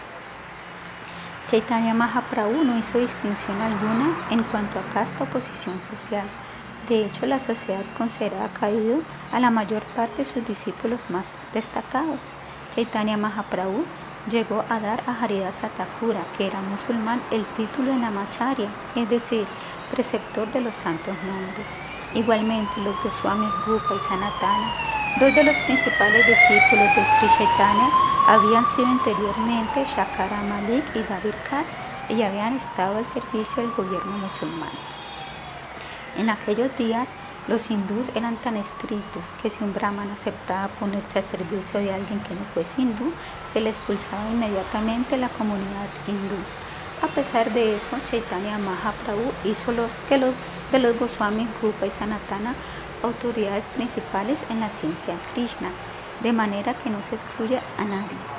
Todo el mundo puede ser maestro espiritual, con tal que conozca la ciencia de Krishna. Ese es el único requisito y la Bhagavad Gita contiene la ciencia de esa ciencia. En la actualidad se necesitan miles de maestros espirituales para propagar esa gran ciencia por todo el mundo. Tenemos que entender que cuando Krishna habla a Arjuna en la Bhagavad Gita, está hablando no solamente a Arjuna, sino a toda la raza humana. El mismo si Krishna declara que por el simple hecho de conocer la ciencia de Krishna, Arjuna no se vería sometido a la ilusión, Jagnatva no Punar Si tenemos un barco muy bueno, podemos cruzar fácilmente el océano Atlántico. En el momento actual estamos en medio del océano de la ignorancia porque este mundo material se ha comparado a un gran océano en esencia. Por eso Sri Chaitanya Mahaprabhu oraba a Krishna de la siguiente manera. Ayinanda tanuya kinkaram patitamam vishame babamudao tripayatava pada pankaya shtita dulisadrisa pishante Oh hijo de Maharaj Nanda, yo soy tu servidor eterno, pero a pesar de ello, de un modo u otro he caído en el océano de nacimiento y muerte. Por favor, sácame ese océano de muerte y ponme como uno de los átomos a tus pies de loto. Sikshashtakam 5 si tenemos el barco del conocimiento perfecto, no hay temor, porque, podamos, porque podemos cruzar el océano muy fácilmente. Incluso si alguien es sumamente pecador, él recibe el barco de la ciencia de Krishna para cruzar el océano muy fácilmente, como se ha dicho anteriormente, Bhagavad Gita 4.36. No importa lo que hayamos sido en nuestras vidas pasadas, debido a que estamos bajo la ignorancia, quizás hayamos cometido muchas acciones abominables. De hecho, nadie puede decir que está libre de actividades pecaminosas, pero según la Bhagavad Gita eso no importa. Por el simple hecho de conocer la ciencia de Krishna nos liberamos. Es por tanto absolutamente necesario que busquemos el conocimiento y la perfección del conocimiento es entender a Krishna. Hoy en día hay muchas teorías y todos pretenden conocer la mejor manera de vivir. Por eso han aparecido muchos ismos. De ellas el comunismo ha llegado a ser muy prominente en el mundo, pero en el Sriman Bhagavatam encontramos la semilla del comunismo espiritual, del comunismo espiritual. En él Narada Muni explica en este universo material, ya sea en un sistema planetario inferior, medio, superior o incluso en el espacio exterior, todos los recursos naturales son manifestación del Señor Supremo. Debemos entender que nada de lo que existe en este mundo lo ha producido ser humano alguno, sino que todo ha sido creado por Dios. Ningún hombre sensato puede negar esto. El Sri Shopanishad ordena Isavasya Iram Sarvan Yatkinsha Jagat Majagat Tena Yaktena Dushita Magrat Kasi Svitanam. El Señor controla y posee todo lo animado e inanimado que hay en este universo. Por tanto, únicamente debemos aceptar lo que no sea necesario y que se haya destinado como nuestra asignación y no aceptar otras cosas sabiendo bien a quién pertenecen. Sri Ishopanishad, Mantra 1. En consecuencia, todas las entidades vivientes, comenzando por Brahma, el semidios más elevado, hasta la hormiga más insignificante, tienen derecho a utilizar los recursos naturales Narada Muni señala que podemos utilizar estos recursos tanto como necesitemos, pero que si tomamos más de lo necesario actuaremos como ladrones. Desgraciadamente, todos tratan de conquistar y predominar. Los países compiten en su carrera hacia la luna para izar allí sus banderas y reivindicar el planeta. Cuando los europeos vinieron a América, izaron su bandera y reivindicaron el lugar para su nación. Este izar y agitar las banderas se debe enteramente a la ignorancia. No nos paramos a pensar dónde izamos nuestras banderas. No es propiedad nuestra sino de Dios. Saber esto es conocimiento y creer que es propiedad mía es ignorancia. Tenemos derecho a utilizar, pero no a reclamar ni a acaparar. Si tomamos un saco de grano en la calle, vendrán las palomas, comerán cuatro o cinco granitos y se marcharán. No tomarán más de lo que puedan comer y después de haber comido seguirán libres su camino. Pero si pusiésemos en la acera muchos sacos de harina y dijésemos a la gente que viniera y lo cogiera, el uno se llevaría 10 o 20 sacos, el otro 15, 30, etc. Pero los que no tuviesen medios para cagar con tanto no podrían llevarse más de un saco o dos de forma que la distribución sería desigual. Esto se llama avance de la civilización. No tenemos ni siquiera el conocimiento que tienen las palomas, los perros y los gatos. Todo pertenece al Señor Supremo y podemos aceptar todo lo que necesitemos, pero no más, eso es conocimiento. Por las disposiciones del Señor, el mundo está hecho de manera que no haya nada de escasez. Hay suficiente de todo en el supuesto del que supamos distribuirlo. Sin embargo, la deplorable condición actual consiste en que uno toma más de lo que necesita mientras otro muere de hambre. Por consiguiente, las masas hambrientas se rebelan y preguntan, ¿por qué tenemos que pasar hambre? Por los métodos que emplean son imperfectos. La perfección del comunismo espiritual reside en saber que todo pertenece a Dios. Conociendo la ciencia de Krishna, podemos atravesar fácilmente la ignorancia y la falsa posesión. Sufrimos realmente a causa de nuestra ignorancia. Ante la ley, la ignorancia no es excusa. Si le decimos al juez que no conocíamos la ley, nos castigará de todas maneras.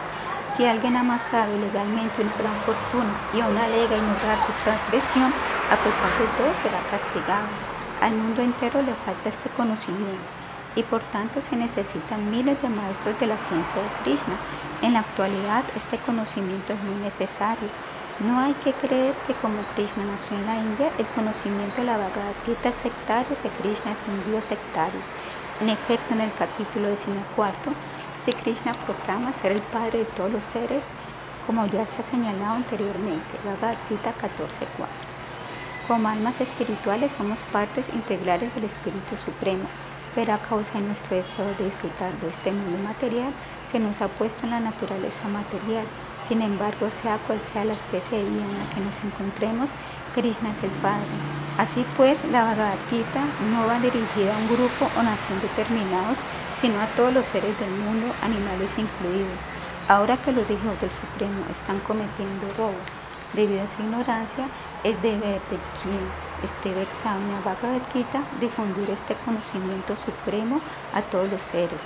De este modo la gente quizás pueda comprender su verdadera naturaleza espiritual y su relación con la totalidad espiritual suprema. 8. Acción con conciencia de Krishna. Namam karmani limpanti name karma palespreha itimam yogiyanati karma virna sabhadyate. No hay ninguna actividad que me afecte, ni tampoco aspiro a los frutos de la acción. Aquel que entienda esta verdad sobre mí, tampoco se enreda en las reacciones fructivas de la acción. Bhagavad Gita 4.14. En el mundo, el mundo entero está encadenado por el karma. Todos sabemos que existen microbios y gérmenes y que existen a millones en un solo milímetro. En la Brahma Samhita se afirma desde que el microbio que se llama Indrapopa hasta Indra, el rey de los planetas celestiales, todos están encadenados por el karma, la reacción de la acción. Todos tenemos que sufrir o disfrutar de las reacciones de nuestras acciones, ya sean buenas o malas. Mientras tengamos que sufrir o disfrutar estas reacciones, estamos encadenados a este cuerpo material. La entidad viviente, por disposición de la naturaleza, recibe el cuerpo material para sufrir o disfrutar. Para diferentes propósitos se adquieren diferentes clases de cuerpo. El cuerpo de tigre está hecho para matar y comer carne cruda. Igualmente los cerdos están hechos de tal manera que pueden comer excrementos.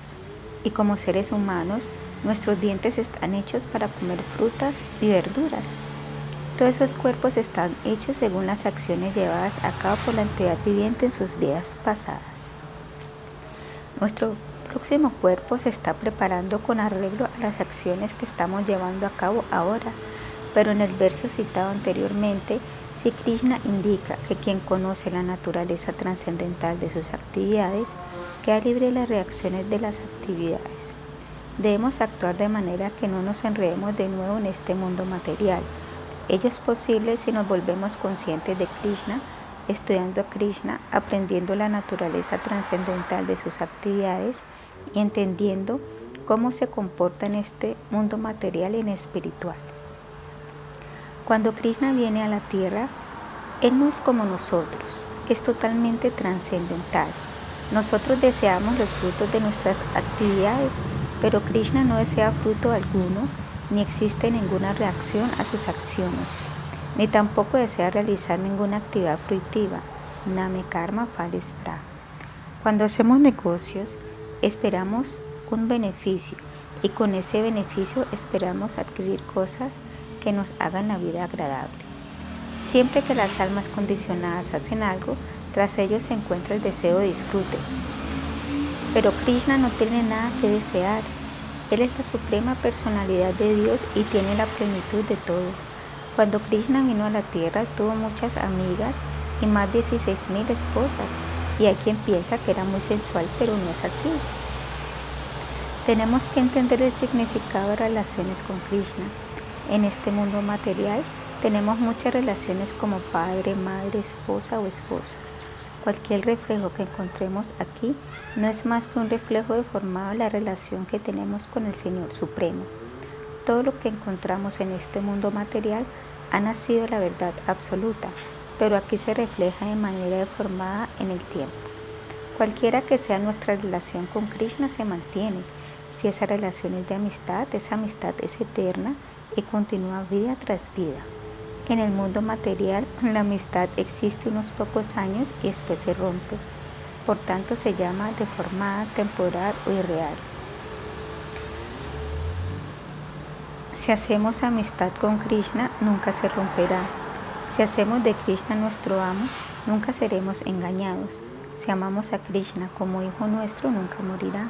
Si amamos a Krishna como amante nuestro, será el mejor de todos y jamás habrá separación, puesto que Krishna es el Señor Supremo, es ilimitado y tiene un número ilimitado de devotos.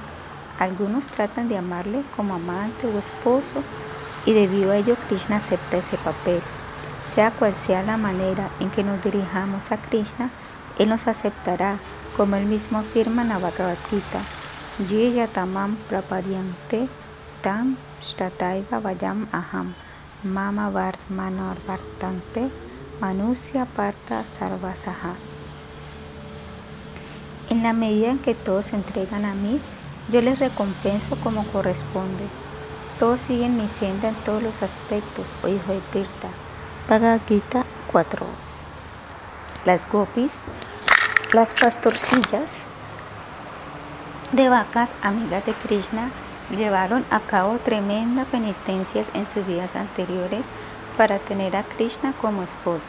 Igualmente, en el Srimad Bhagavatam, Sukadeva Goswami dice que los muchachos que jugaban con Krishna habían llevado a cabo grandes penitencias, austeridades en sus vidas anteriores para tener a Krishna como compañero de sus juegos. De manera que los compañeros de juego, acompañantes y esposas de Krishna no son entidades vivientes corrientes, puesto que no tenemos idea alguna de la conciencia de Krishna, consideramos que sus actividades son frívolas, pero en realidad son sublimes. Toda la perfección de nuestros deseos está en ellas. Todos los deseos que tenemos por naturaleza se cumplirán a la perfección cuando seamos conscientes de Krishna. Krishna no necesitaba ningún amigo para que jugara con él, ni tampoco desea ni una sola esposa. Nosotros tomamos esposa porque tenemos algún deseo que satisfacer, pero Krishna es completo en sí mismo, Purna. Un pobre puede tener mil dólares en el banco, pero un rico que tenga millones no tiene semejante. Perdón, un pobre puede desear tener mil dólares en el banco, pero un rico que tenga millones no tiene semejante deseo. Krishna es la suprema personalidad de Dios. ¿Cómo va a tener deseo alguno? Por el contrario, Él satisface los deseos de los demás. El hombre propone y Dios dispone. Si Krishna tuviese algún deseo sería imperfecto, puesto que le faltaría algo. Por tanto, Él afirma que no tiene deseo alguno que cumplir. Como Yogeshvara, es decir, el amo y señor de todos los yogis, todo lo que quiere se realiza inmediatamente. En Él no se puede hablar de deseos. Él es esposo, amante o amigo solo para complacer los deseos de sus devotos. Si aceptamos a Krishna como amigo, amo, hijo o amante, nunca nos sentiremos defraudados. Toda entidad viviente tiene una relación específica con Krishna, pero en el momento actual esa relación está cubierta. A medida que avanzamos en el proceso de conciencia de Krishna se nos revelará. Aunque el Señor Supremo es completo y no tiene nada que hacer, actúa para dar ejemplo. Él no está encadenado a sus actividades en el mundo material y aquel que sabe eso se libera de las actividades reactivas. Evam janadva kritam karma purvai api mumukshubaha kuru karmaiva tashmat purvai purvataram kirtam. Todas las almas liberadas de la antigüedad actuaron con esta comprensión de mi naturaleza trascendental. Por lo tanto, siguiendo sus pasos, debes cumplir con tu deber. Bhagavad Gita 4.15. El proceso de conciencia de Krishna requiere que sigamos los pasos de los grandes acharyas que han alcanzado el éxito en la vida espiritual. Si se actúa siguiendo el ejemplo dado por los grandes acharyas, sabios, devotos y reyes iluminados que llevaron a cabo karma yoga durante sus vidas, también se alcanzará la liberación. En el campo de batalla de Kurukshetra, Arjuna sentía gran temor de enredarse en sus actividades por el hecho de participar en la guerra, pero eso Krishna le aseguró que si luchaba por él no habría posibilidad de enredo. Kim karma kim akarneti kavayo piatra mohitaha tate karma pravakshyami yo yatva mokshaye shubhat. Incluso los inteligentes se sienten confundidos al tener que determinar lo que es acción y lo que es inacción. Ahora te explicaré lo que es la acción, sabiendo lo cual te liberarás de toda desdicha. Bhagavad Gita 4:16. La gente está verdaderamente confundida sobre lo que es acción karma y lo que no es acción a karma. Krishna indica aquí que incluso grandes eruditos, Kavayaha, se sienten confundidos sobre la naturaleza de la acción. Hay que saber qué acciones son genuinas y cuáles no lo son, cuáles son fidedignas y cuáles no lo son, cuáles están prohibidas y cuáles no lo están. si entendemos el principio de la acción y podemos liberarnos del cautiverio material.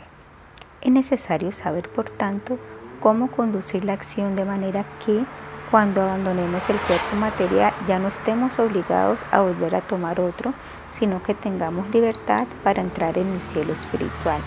Si Krishna explica claramente el principio de la acción correcta en el último verso del capítulo undécimo. Mad karma mat paramo varitaha nivairaha sarvabhuteshu yashamam eti pandava.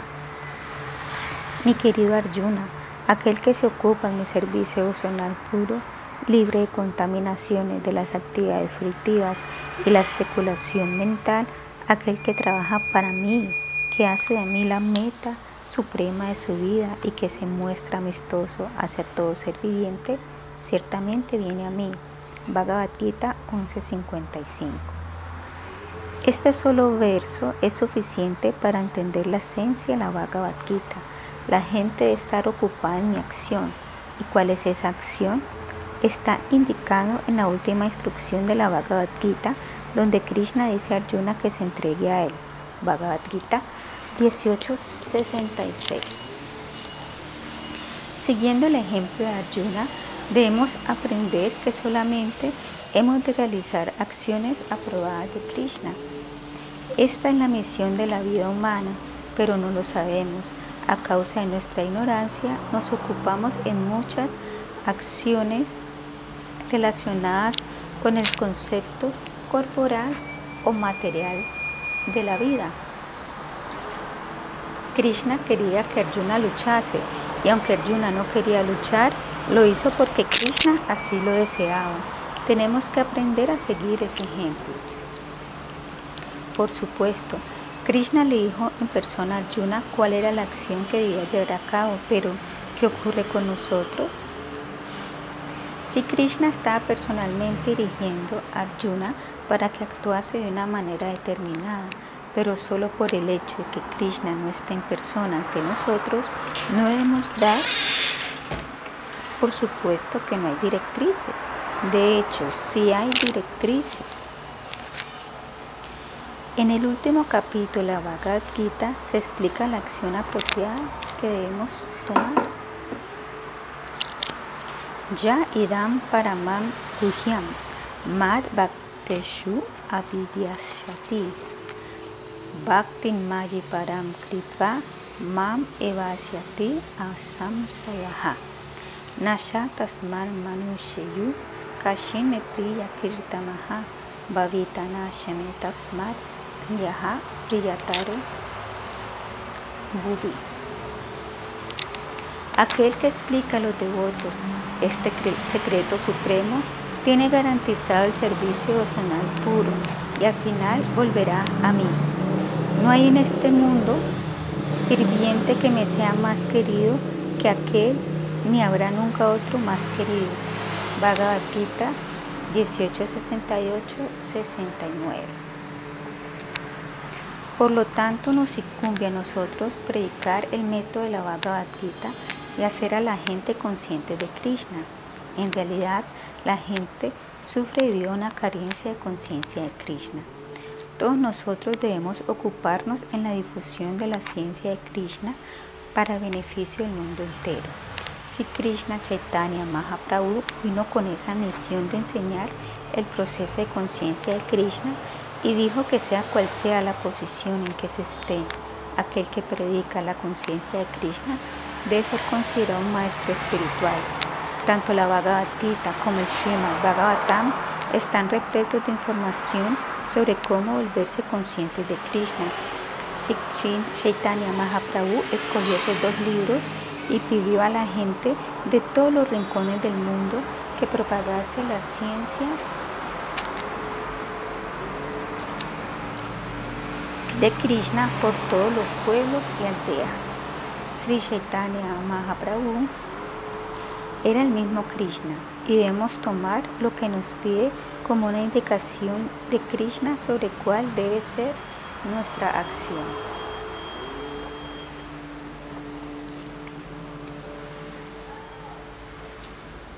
Pero hemos de tener cuidado de presentar el Bhagavad Gita tal y como es, sin interpretaciones, sin motivaciones personales. Hay gente que presenta interpretaciones de la Bhagavad Gita, pero nosotros debemos presentar las palabras tal y como las dice Sri Krishna. Aquel que actúa para complacer a Krishna puede parecer que actúa como cualquier otra persona en el mundo material, pero no es así. Puede que Arjuna haya luchado exactamente igual que cualquier militar corriente, pero como luchó consciente de Krishna, está libre del enredo de sus actividades. De forma que su acción, aunque aparentemente material, no lo era en absoluto.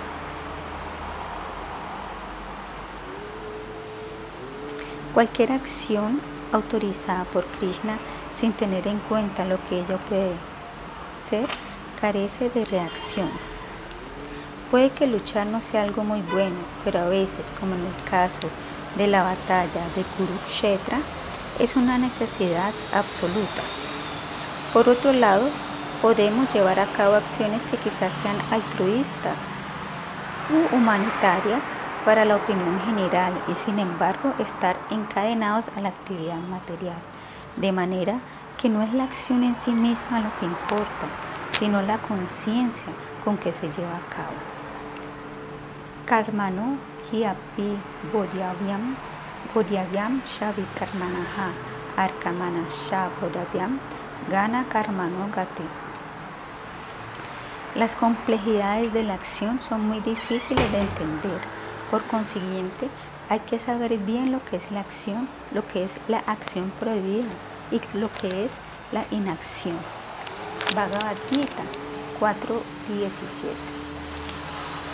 El sendero del karma es muy complejo, por tanto debemos entender la diferencia entre karma, akarma y vikarma.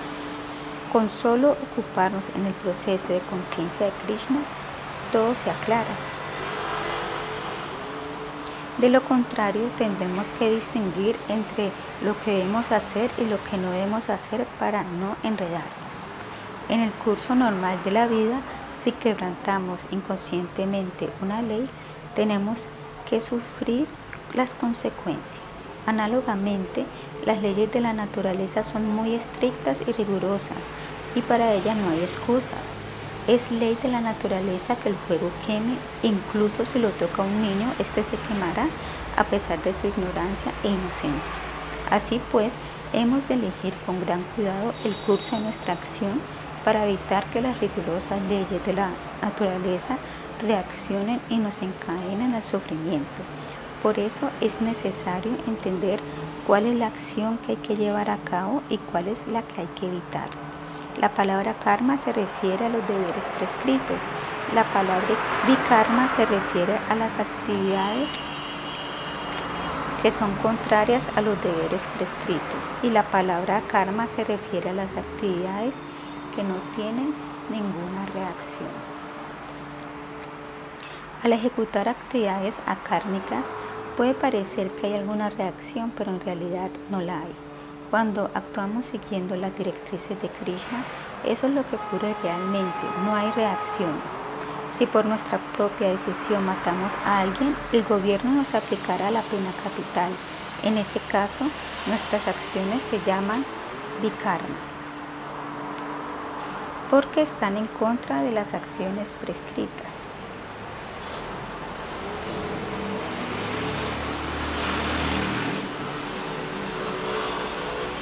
Sin embargo, si el gobierno nos llama a filas y entramos en combate y matamos a alguien, nosotros no sufrimos las reacciones y esto se llama akarma. En el primer caso actuamos según nuestro propio capricho y en el segundo actuamos siguiendo las directrices del gobierno.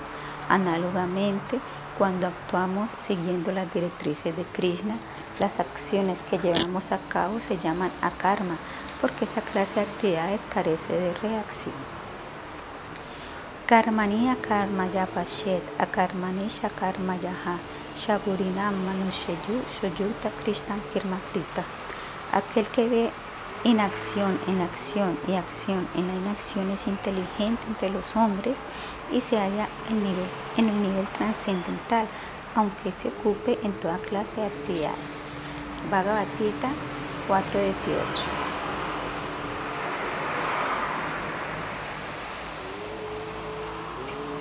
Aquel que puede realmente que a pesar de las actividades no hay reacciones kármicas, que entiende la naturaleza de la karma, ve las cosas realmente tal y como son. La palabra akarmani se refiere a aquel que trata de evitar las reacciones del karma. Al acoplar las propias actividades al proceso de conciencia de Krishna, aunque se lleven a cabo toda clase de actividades, estará libre. En el campo de batalla de Kurukshetra, Arjuna estaba luchando y los que estaban del lado de Duryodhana también estaban luchando. Tenemos que entender por qué Arjuna está libre de reacciones mientras que Duryodhana no lo está. Desde el punto de vista externo podemos ver que ambos bandos están luchando, pero tenemos que entender que Arjuna no está encadenado a ninguna reacción porque lucha siguiendo la orden de Krishna. De manera que cuando veamos que alguien actúe con conciencia de Krishna, debemos entender que su acción no implica ninguna reacción. Aquel que puede ver esa acción y entenderla debe considerársele muy inteligente, Shapurinanam. La técnica no consiste tanto en considerar qué acción realiza la persona como entender por qué la realiza. En realidad Arjuna estaba ocupado en una actividad muy poco agradable en el campo de batalla, pero puesto que lo hacía con conciencia de Krishna, no sufrió ninguna reacción. Puede que estemos haciendo algo que pueda considerarse una acción muy buena, pero si no lo hacemos con conciencia de Krishna, tendremos que sufrir las reacciones.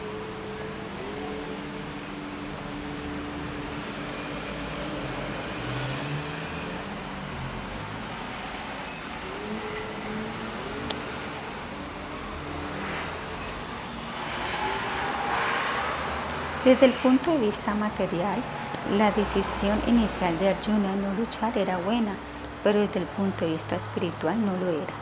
Cuando llevamos a cabo acciones piadosas, obtenemos ciertos resultados. Puede que nazcamos en una familia muy buena, en una familia brahmana o adinerada. Puede que nos volvamos muy ricos o muy eruditos o quizás muy hermosos. Por otro lado, si llevamos a cabo acciones impías, quizás tengamos que nacer en una familia de clase baja, en una familia animal, o serán alfabetos o tontos o muy feos. Aunque nos ocupemos en realizar acciones muy piadosas y tengamos un buen nacimiento, estaremos sometidos a las rigurosas leyes de la acción y la reacción. Nuestro objeto principal debe ser escapar a las leyes de este mundo material. Si no entendemos esto, nos veremos atraídos hacia las familias aristocráticas, la riqueza o hacia una buena educación un cuerpo hermoso. Tenemos que llegar a entender que a pesar de tener todas esas ventajas para la vida material, no estamos libres del nacimiento, la vejez, la enfermedad y la muerte. Para advertirnos esto, si Krishna previene en la Bhagavad Gita. Abrahma Bhuvani Lokaha Punar Avarteno Chunam Mam Ukteya Tukaunteya Punar Janma Navidyate. Desde el planeta más elevado del mundo material hasta el más bajo, son todos lugares de desdicha en los que se han repetido nacimientos y muertes. Bhagavad Gita 8.16. Hasta en Brahmaloka, el planeta más elevado del universo material, está presente también la repetición de nacimiento y muertes. Para liberarnos de estos tenemos que ir al planeta de Krishna. Puede que sea muy agradable ser un hombre rico o hermoso, pero ¿por cuánto tiempo lo seremos? Eso no es nuestra vida permanente. Quizás seamos eruditos, ricos y hermosos durante 50, 60 o a lo sumo 100 años, pero la verdadera vida no dura solo 50 o 100 años, ni mil años, ni siquiera un millón de años. Nosotros somos eternos y tenemos que alcanzar nuestra vida eterna. Todo nuestro problema está en que no la hemos alcanzado. Ese problema puede resolverse cuando seamos conscientes de Krishna. Si abandonamos este cuerpo material siendo conscientes de Krishna, ya no tendremos que volver nunca más al mundo material. La cuestión es evitar totalmente esta existencia material. No se trata de mejorar nuestra condición en el mundo material.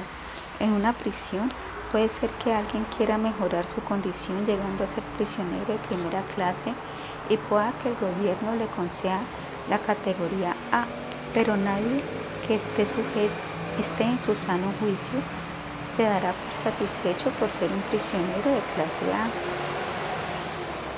Tiene que desear salir totalmente de la prisión. En el mundo material, algunos de nosotros somos prisioneros de clase A, otros clase B y otros clase C. Pero en todo caso, todos somos prisioneros. El verdadero conocimiento no consiste solamente en obtener una licenciatura o un doctorado, sino en entender esos problemas básicos de la existencia. Se entiende que alguien tiene pleno conocimiento cuando cada uno de sus esfuerzos está desprovisto del deseo de complacencia a los sentidos. Los sabios dicen de él que es un trabajador para quien las reacciones del trabajo se han quemado en el fuego del conocimiento perfecto. Bhagavad Gita 4.19 La palabra Panditam significa erudito y Budaha significa muy versado. En el capítulo décimo encontramos también la palabra Budaha en el verso Budaha Bhavashaman Pitaha. Bhagavad Gita 18. Según la Bhagavad Gita, una persona que simplemente haya recibido mucha educación en la universidad, que quizá no sea erudita. La Bhagavad Gita dice que erudito es aquel que puede verlo todo en el mismo nivel. Vidya Vinaya Shampane Brahmane Gavihashtini Sune Shaiva Shvapatisha Panditaha Samadarshinaha los sabios humildes, en virtud del conocimiento verdadero, ven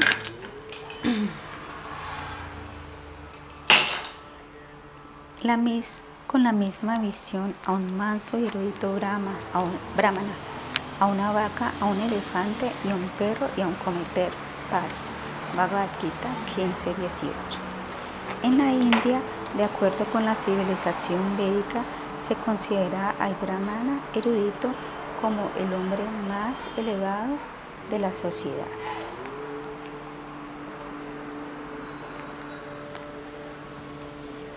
El pandita, que es dócil erudito, ve a ese brahmana en el mismo nivel que a un perro, a un paria que come perros.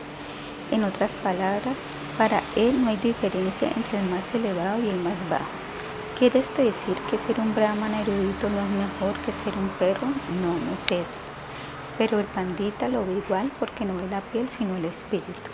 Aquel que ha aprendido el arte de ver la misma alma espiritual en el interior de cada ser viviente se le considera un pandita, porque en realidad cada ser viviente es una chispa espiritual, parte integral del espíritu total completo. La chispa espiritual es la misma en todos, pero está cubierta con vestidos diferentes.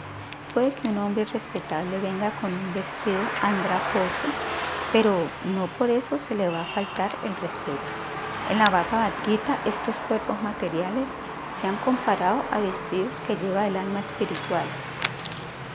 Así como una persona se pone ropa nueva y desecha la vieja, el alma de un modo análogo, aceptando cuerpos materiales nuevos, desecha los viejos e inservibles. Bhagavad Gita 2.22. Cuando quiera que veamos a cualquier entidad viviente, debemos pensar, aquí está un alma espiritual. Todo el que pueda entender esa visión espiritual de la vida es un pandita. Chanakya Pandit indica con las siguientes palabras el estándar para la educación o las cualidades necesarias de un pandita.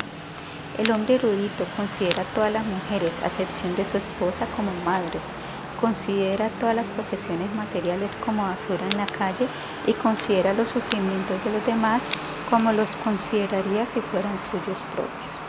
Buda enseñó que no debemos hacer daño a los animales ni de hecho ni de palabra. Esto es lo que califica un pandita y ese debería ser el estándar de la vida. Por tanto,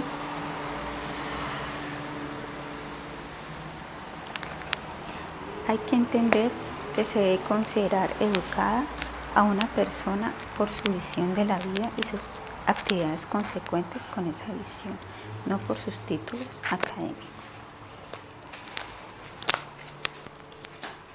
Así es como se entiende la palabra pandita según la Bhagavad Gita. Análogamente, la palabra budaha se refiere de manera específica a quien está muy versado en el estudio de la escritura. Los resultados de esa asimilación y conocimiento de las escrituras se describen así en la Bhagavad Gita. Aham sarvayasa prabhavo mataha sarvam pravartate itimat papayantema buddha bhava samman vitaha.